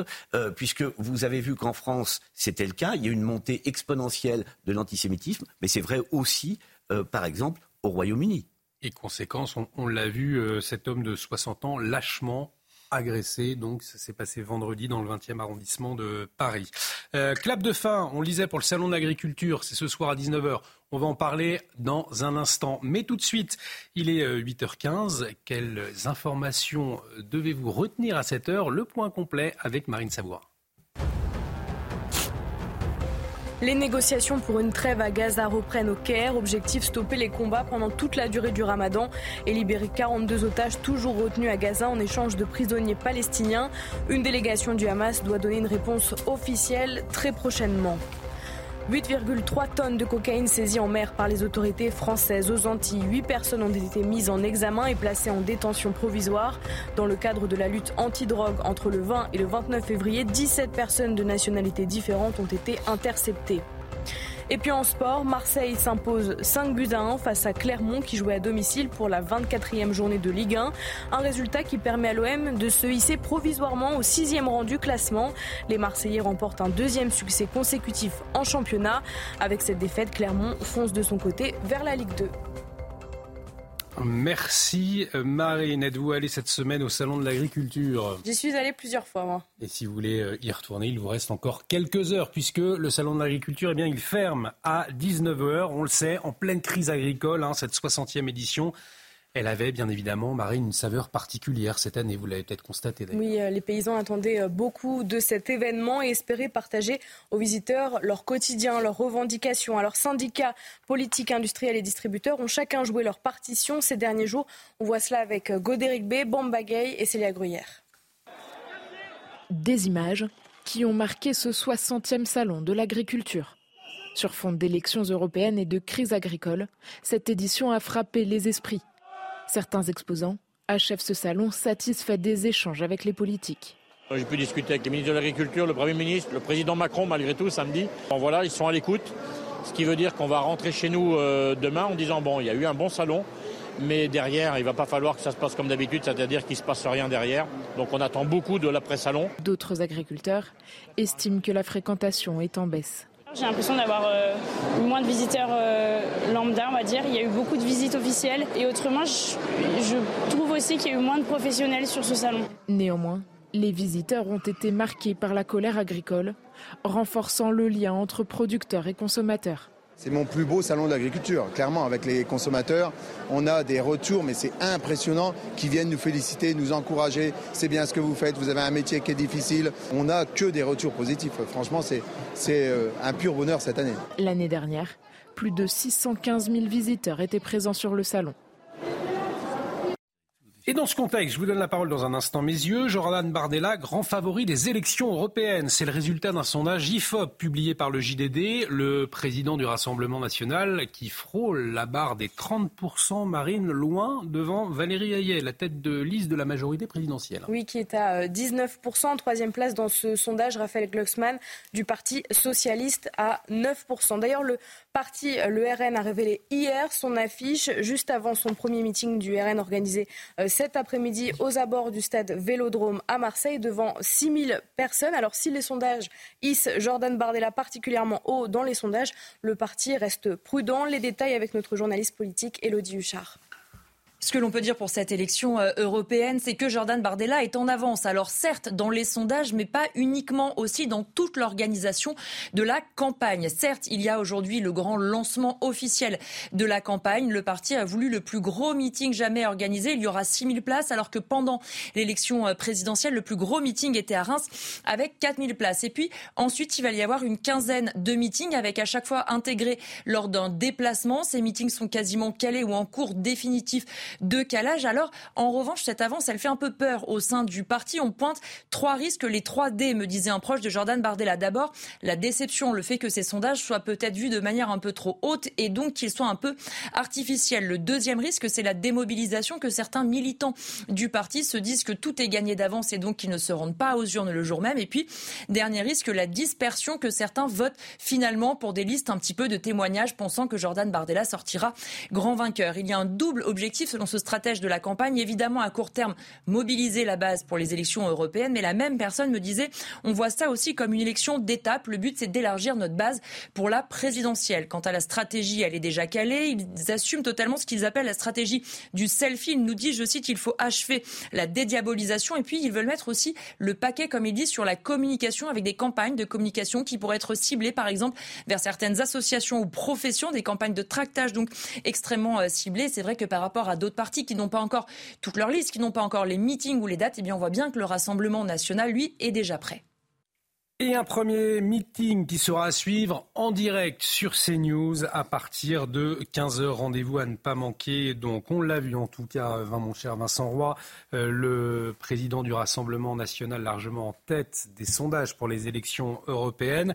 Est-ce que selon vous, c'est notamment la crise agricole qui a mis, on le sait, euh, à mal l'exécutif, qui permet aujourd'hui au Rassemblement national de creuser l'écart. Écoutez, Lyon, les deux, les deux choses, mm. hein, puisque ce salon de l'agriculture, c'est d'abord, enfin selon moi, euh, compte tenu des images que j'ai vues, et j'y suis allé euh, également, c'est le salon des européennes. Chose extrêmement curieuse. les agriculteurs disent moins d'Europe, l'Europe nous pose un certain nombre de problèmes. J'ai vu que hier ou avant-hier euh, avait été signé euh, encore une fois, un accord de libre-échange, me semble-t-il, enfin, il ne me semble pas, c'est une réalité, avec notamment le Chili. Bon, donc, chose curieuse. Également, autre chose curieuse, euh, regardez l'exécutif et regardez ce sondage, les jeux sont inversés. L'exécutif ne fait pas campagne pour l'Europe, mais contre le Rassemblement national. Madame, première déclaration de Madame Hayé contre Haro, contre le Rassemblement national. Et là, on voit les chiffres du sondage, ça ne marche pas. Souvenez-vous, il y a peu de temps, M. Macron disait il faut combattre le Front national. le Rassemblement national. Le Rassemblement national, pardon, idée contre idée. Or, en réalité, il ne fait, lui et ses ministres, que le rediaboliser. Et ça ne marche pas. Regardez le score que fait, qui, est, donné euh, dans le sondage pour Jordan Bardella. Donc c'est une, c'est une fausse, c'est une fausse manière d'aborder le, le, le problème. Si l'on veut combattre, et s'il veut combattre le Front National, il s'y prend, à mon avis, très mal. Et je parle de l'exécutif. Peut-être un, mot également, Éric Revel, ce qui est particulièrement remarquable dans ce sondage, en tout cas de nouveau, c'est que pour la première fois, le Rassemblement national fait jeu égal avec la majorité présidentielle chez les catégories supérieures, avec 26%. Est-ce qu'on peut parler d'un tournant? Ben, En tout cas, c'est nouveau dans les sondages. Il y, a, y, a y, a, une constante dans les sondages en, faveur de Bardella, c'est que par exemple, chez les jeunes, il est extrêmement populaire. Hein, je ne sais pas si vous avez vu dans tous les sondages. Donc ce qui est assez nouveau, c'est que le Rassemblement national avait plutôt des difficultés à, à, à voir des gens plutôt d'un niveau d'études supérieures voter pour lui. Et là, on voit qu'il y, y, a un basculement. Mais à mon sens, il y a, il y a un triple mouvement pour le, pour le RN en ce moment. Il y a la normalisation, il y a le fait que euh, l'élection européenne est une élection euh, qui sera la seule d'ailleurs élection nationale du, du, du quinquennat d'Emmanuel Macron. Hein. C'est le, c'est le, seul rendez-vous. Les élections européennes sont souvent aussi des élections un peu euh, défouloirs, hein, c'est-à-dire que. Et puis euh, la troisième chose, et ça c'est un argument fort, c'est que quand vous discutez avec des gens sur le terrain, parfois même des gens de gauche, ils vous disent quoi? Ils vous disent euh, ou des LR, ils vous disent bah ça fait des années et des années qu'on a tout essayé. La gauche, la droite, le en même temps. Bon, finalement, bon, quel risque on prend avec des gens qu'on n'a pas essayé? Celui d'être déçu, mais on est, tellement déçu. Mais on est tellement déçu par la classe politique depuis euh, des décennies. Voilà. Donc, si vous voulez, il y, y, a cette triple chose. Puis, sur l'agriculture, pardonnez-moi, je lisais l'interview euh, excellente de Franck Riester dans le JDD, le ministre du Commerce extérieur. Mais euh, je ne sais pas où il a vu qu'il y avait un excédent agricole de 6 milliards d'euros, le ministre. Moi, quand je lis les papiers, notamment des échos, l'excédent commercial agricole s'est effondré en France. On est plutôt vers 1 million, 1 milliard 2. Donc si vous retirez d'ailleurs tout ce qui est vin et spiritueux, qui a plus 15 milliards d'excédents, en fait, vous avez une agriculture française qui est en grand défaut. Et puis oui, on continue à signer des traités commerciaux. Alors pour une partie de l'agro-industrie, c'est formidable. Ce sont des débouchés à l'exportation, ces traités commerciaux. Mais pour une grande partie de la petite agriculture, celle de nos villages, celle qui souffre, c'est un désastre absolu. Et justement, on, on ira faire un tour dans un instant. et le Chili, il faut en parler. Franck Riester en parle. Il dit oui, d'accord, on a signé, mais vous savez pourquoi? On a signé parce qu'on a besoin du lithium chilien et du cuivre pour nos batteries Alors je ne sais pas comment euh, les agriculteurs vont prendre ces déclarations. Eh bien, on ira peut-être leur demander puisque nous serons au Salon de l'Agriculture avec Solène Boulan dans un instant. On va marquer une très courte pause, restez avec nous et puis nous reviendrons aussi sur les deux ans de la création du pôle Cold Case euh, en France. On sera avec le magistrat justement à l'initiative de ce pôle. À ne pas manquer dans un instant sur CNews. À tout de suite.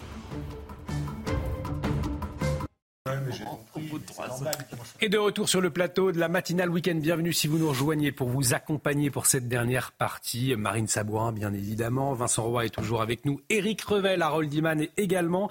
Et nous accueillons Jacques Dallest, magistrat honoraire. Merci d'avoir accepté notre invitation puisque dans un instant, nous allons revenir sur la création du pôle cold case, ces euh, affaires criminelles emblématiques qui ne sont pas résolues. Eh bien, il y a tout juste deux ans, un pôle a été créé. On y revient avec vous euh, dans un instant. Mais avant, à la une de l'actualité, l'heure du bilan pour le Salon de l'agriculture, un événement très politique cette année, marqué par la colère et la détresse du monde paysan.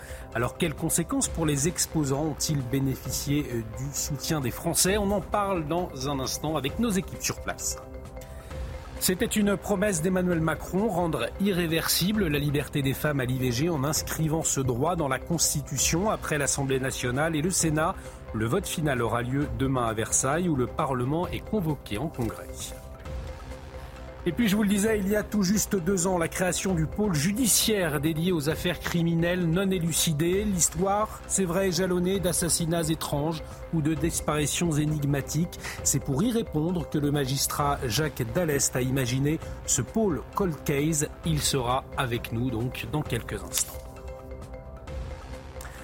plus que quelques heures. Donc si vous souhaitez vous rendre au salon de l'agriculture, Marine, le salon qui ferme à 19h hein, ce soir. C'est un événement euh, marqué par la colère et la détresse du monde agricole. Alors quel bilan euh, dresse-t-il du salon? On retrouve sur place Solène Boulan et Pierre-François Altermat. Solène, vous êtes avec Charles, étudiant en lycée agricole.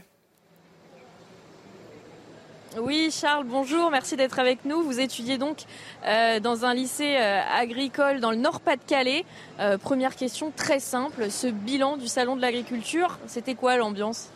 C'était une très bonne ambiance. Bon, c'est un salon assez fatigant au bout d'une semaine quand même, parce que bah, il faut se lever tous les matins pour faire la traite, donner à manger aux vaches et bien s'occuper. Et la journée, bah, on est au contact des gens pour leur apprendre notre métier et répondre à leurs questions. Et non, vraiment, c'est un le salon de l'agriculture, c'est une bonne expérience. Ça apprend à gérer son stress et même euh, à apprendre sur le métier. C'est vraiment super. vous êtes arrivé donc euh, vendredi, c'est votre deuxième salon, mais c'est la première année euh, que vous restez toute la semaine. Euh, vous avez donc vécu aussi ces moments de tension. Il y en a eu politiquement, c'était un petit peu compliqué pour vous aussi, peut-être de profiter pleinement du salon? Ouais, donc moi je suis arrivé le vendredi soir, donc avant l'ouverture du public. Et le samedi matin, ouais, ça a commencé très fort avec l'arrivée de notre président de la République. Il y a eu des tensions, mais Bon, le week-end dernier, c'est sûr, ça a été bizarre comme ambiance parce que bah, les gens, je pense qu'ils avaient aussi peur. Et euh, non, cette semaine, là, ça va. Il y a un peu plus de monde. Et hier, euh, il y avait tellement de monde. Euh, c'est bien, après, ça, fait apprendre notre métier et c'est cool. Vous, vous avez 16 ans, vous allez donc embrasser cette profession dans les années qui viennent. c'est quoi votre vision de la suite? Donc moi, ma vision, c'est essayer d'avoir le plus d'aide pour les jeunes. Parce que bah, c'est nous les acteurs du futur et vraiment, je pense qu'on a besoin de tout le monde. Il ne faut pas, faut pas gâcher notre métier parce que bah, c'est, c'est nous qui allons nourrir le monde et même, il ne faut, il faut pas gâcher cette profession. Quoi. Vous êtes confiant euh, pour la suite? Je suis confiant, oui. Il faut, il faut essayer de avoir moins de normes et tout ça, quoi, parce que bah, vraiment, il y a des choses qui qui prennent du temps dans le métier alors qu'on pourrait s'en passer. Quoi. Bon, on va rester sur cette, sur cette note positive, la confiance pour vous, Charles, qui avait donc 16 euh, ans. C'était votre deuxième salon de l'agriculture. Vous reviendrez l'année prochaine, j'imagine. Merci d'avoir répondu à, notre, à nos questions.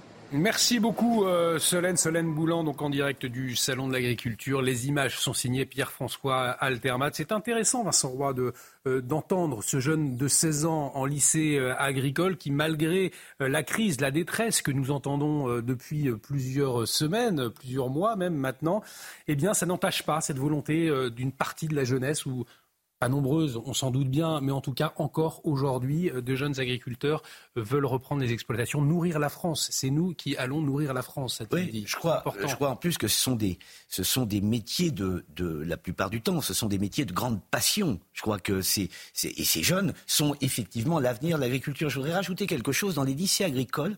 Euh, vous remarquerez qu'il y a beaucoup de jeunes femmes également. C'est un métier qui se féminise beaucoup et il y a des jeunes femmes qui sont, qui seront elles aussi l'avenir de cette agriculture. Simplement, je vais vous dire une chose, avec un peu de comment dire, avec un peu de vulgarité, mais une fois n'est pas coutume, il faudrait arrêter d'emmerder les agriculteurs. Il faudrait arrêter de les emmerder, il faudrait arrêter de leur, de leur faire supporter euh, euh, euh, des normes qu'ils n'ont pas. Songez par exemple que en, en, matière de maraîchage, la norme espagnole n'est pas la même que la norme française. Donc lorsqu'on vous explique comme le président de la République, qu'on va mettre maintenant des prix planchers. Qu'est-ce qu'un prix plancher? C'est le prix à la production plus le, le, le, le, salaire de l'agriculteur. Mais mm. si vous mettez un prix plancher des tomates françaises, il n'est pas le même que le prix plancher des tomates espagnoles. C'est la raison pour laquelle ça ne peut pas fonctionner en l'état. Et c'est ce qu'avait dit, souvenez-vous, il y a un mois, le ministre de l'Agriculture, qui depuis la semaine dernière, lorsque le président de la République s'est exprimé sur cette question, avale des couleuvres. Et on comprend bien que c'est tout un logiciel à repenser. C'est ce que demandent d'ailleurs les agriculteurs. Euh, dernière ligne droite pour l'inscription de l'IVG dans la Constitution. Les parlementaires des deux chambres se réunissent donc demain en congrès à Versailles, hein, Marine. Oui, les élus auront alors euh, la responsabilité de se prononcer une nouvelle fois sur le texte qui devrait être adopté aux 3 cinquièmes des membres pour être inscrit dans la loi fondamentale. Les détails avec notre journaliste politique Thomas Bonnet. Les 925 parlementaires du Sénat et de l'Assemblée nationale vont se rendre à Versailles, en quart, pour siéger le temps d'une journée dans l'aile du midi du château de Versailles. Disposés dans l'hémicycle par ordre alphabétique et non par couleur politique, ils vont se prononcer sur une révision constitutionnelle, en l'occurrence, garantir le droit à l'avortement dans la Constitution. Un scrutin sans suspense, puisque les deux chambres ont déjà adopté cette mesure lors de votes précédents. Pour l'adoption formelle au Congrès, il faudra réunir au moins trois cinquièmes des parlementaires. Depuis le début de la Ve République, le Congrès a été réuni à 24 reprises pour des révisions constitutionnelles, pour 21 votes positifs. La dernière révision date de 2008 afin de moderniser nos institutions. Depuis, le président peut convoquer le Congrès également pour un discours solennel. Ce fut le cas après la série d'attentats de 2015 et plus récemment au début du mandat d'Emmanuel Macron pour fixer les grandes lignes de sa politique. Ce sera donc la troisième fois qu'il convoque ainsi le Congrès à Versailles. Éric Revel, c'était donc une promesse d'Emmanuel Macron à rendre irréversible la liberté des femmes à l'IVG en inscrivant euh, ce droit dans, la Constitution. Euh, euh, c'est un droit inscrit dans la Constitution salué par beaucoup aujourd'hui.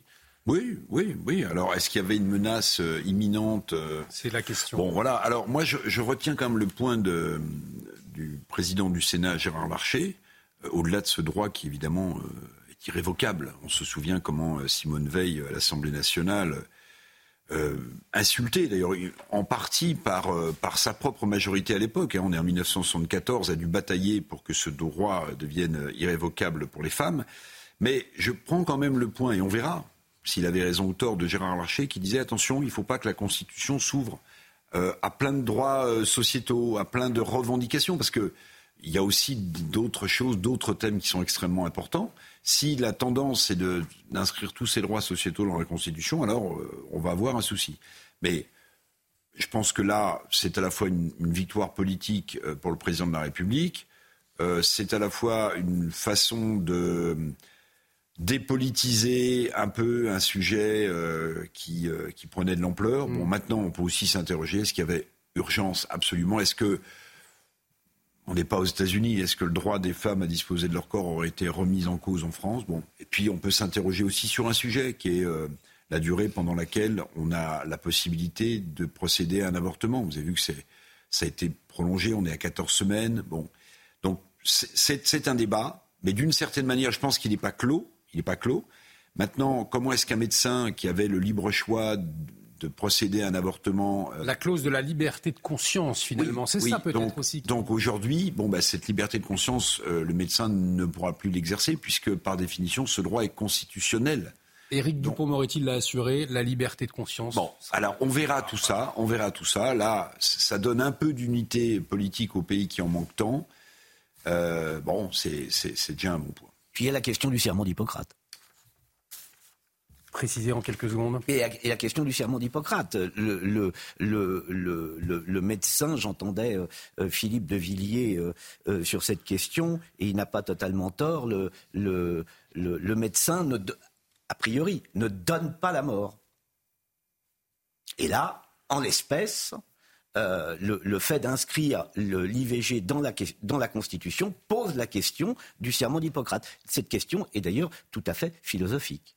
Effectivement, et notamment euh, lié aux, religions des, uns et des autres. Et là, on n'est plus dans une question de, droit, euh, effectivement. Et on est dans, une question philosophique ou, spirituelle, d'une certaine façon. L'actualité internationale euh, à présent avec cette question marine du hacking dans le contexte de la guerre en Russie. Hein. Oui, puisqu'en Allemagne, une séance euh, confidentielle de l'état-major de l'armée de l'air allemand a été euh, piratée par des agents russes. Les, généraux allemands euh, parlent d'une opération militaire contre la Russie. Alors, il est vrai que c'est très embarrassant hein, pour le chancelier Olaf Scholz, qui est en désaccord avec Emmanuel Macron sur la question d'envoyer des troupes au sol en Ukraine. Alors, Oldiman. Hein. Alors, si on envoie des troupes au sol en Ukraine, pour les Allemands, ça veut dire qu'on envoie des troupes pour accompagner l'utilisation de missiles allemands. Le missile en question, c'est le missile Taurus de longue portée, c'est-à-dire 500 km, et ce missile n'est pas encore donné à l'Ukraine. Mais l'état-major de la Luftwaffe, comme ça qu'elle s'appelle encore,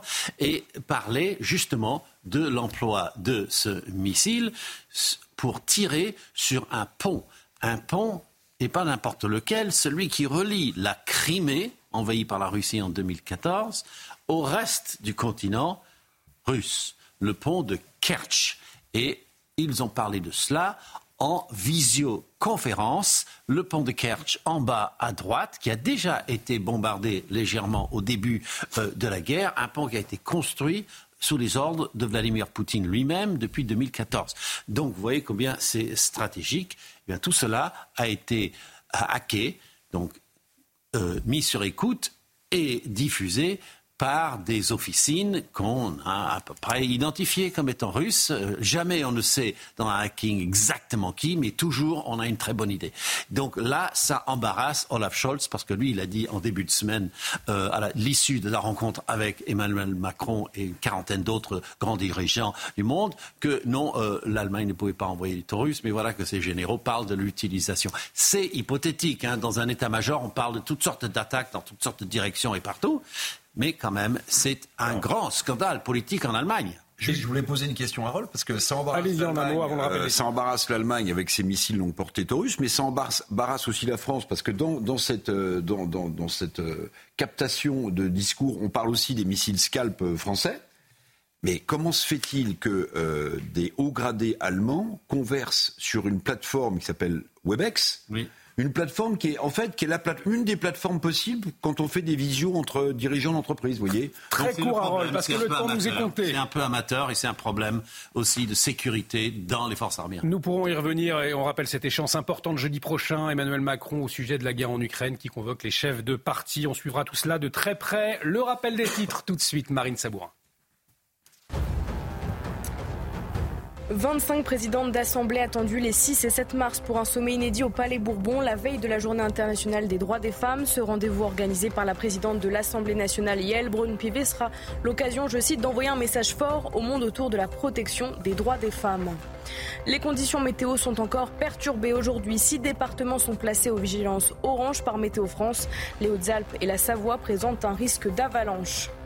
Et puis un immeuble a pris feu hier à Poissy dans les Yvelines. Deux personnes se sont défenestrées pour échapper aux flammes et sont dans un état grave. 60 personnes intoxiquées par les fumées ont été prises en charge. Le feu serait parti d'un compteur électrique. La piste criminelle n'est pas exclue. Merci beaucoup Marine. Est-ce que si oui, l'affaire Fontanet, l'affaire Grégory, l'affaire Boulin ou encore l'affaire euh, Véron, euh, l'affaire de la tuerie de Chevaline, voilà l'histoire criminelle, eh bien, elle est jalonnée d'assassinats euh, sordides, de meurtres sauvages de disparitions énigmatiques, de, suicides étranges, eh bien c'est justement pour tenter d'apporter des réponses en poursuivant les investigations sur ces affaires non élucidées que le pôle Cold Case a été créé, et ce, il y a tout juste deux ans. Et à l'initiative de cette création, Jacques Dallest, magistrat honoraire, qui est avec nous ce matin. Euh, bonjour monsieur, merci d'avoir accepté notre invitation. Vous êtes ancien procureur général, vous êtes également l'auteur du livre Cold Case, un magistrat enquête. C'est aux, éditions du Mareuil. Nous le voyons à, l'antenne. Vous êtes donc à l'origine de la création du pôle judiciaire dédié aux affaires criminelles non élucidées.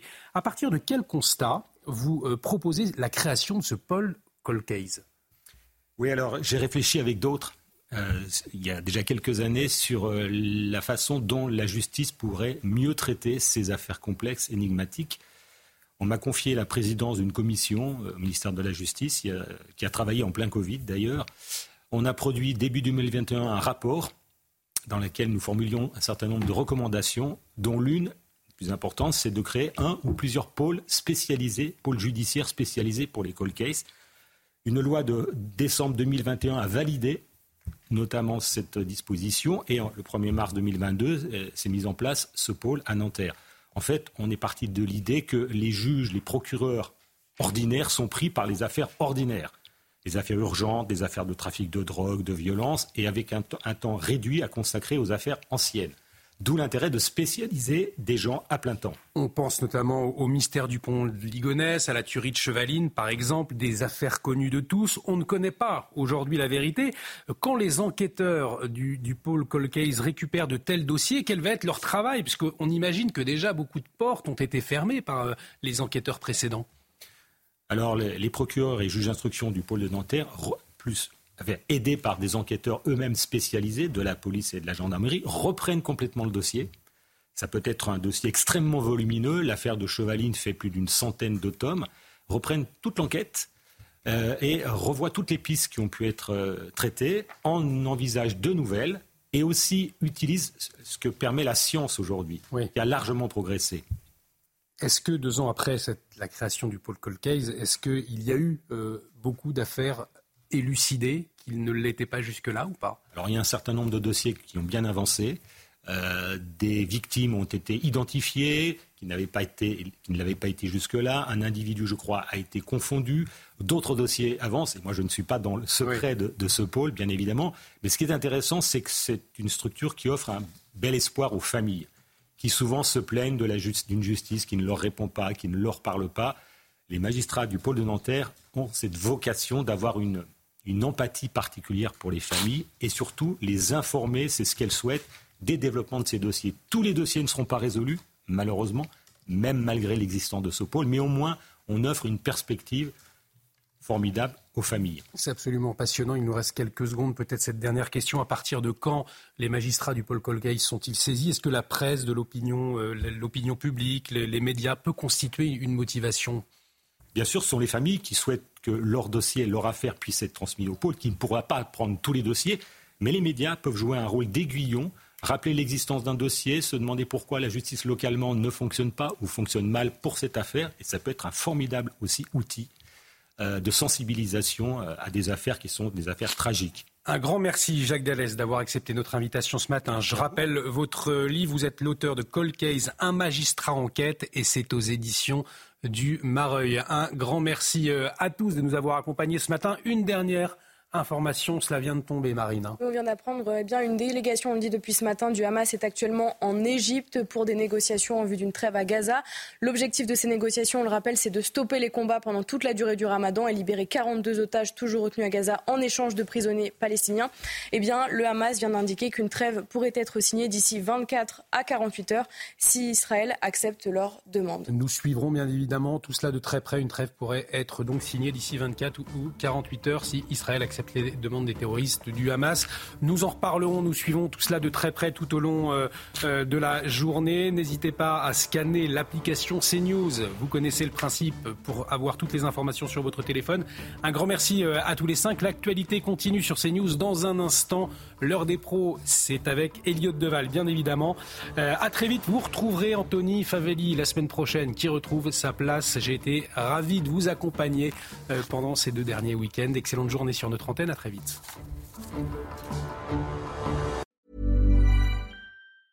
Hey, it's Danny Pellegrino from Everything Iconic. Ready to upgrade your style game without blowing your budget? Check out Quince. They've got all the good stuff shirts and polos, activewear, and fine leather goods, all at 50 to 80% less than other high end brands. And the best part? They're all about safe, ethical, and responsible manufacturing. Get that luxury vibe without the luxury price tag. Hit up quince.com slash upgrade for free shipping and 365 day returns on your next order. That's quince.com slash upgrade.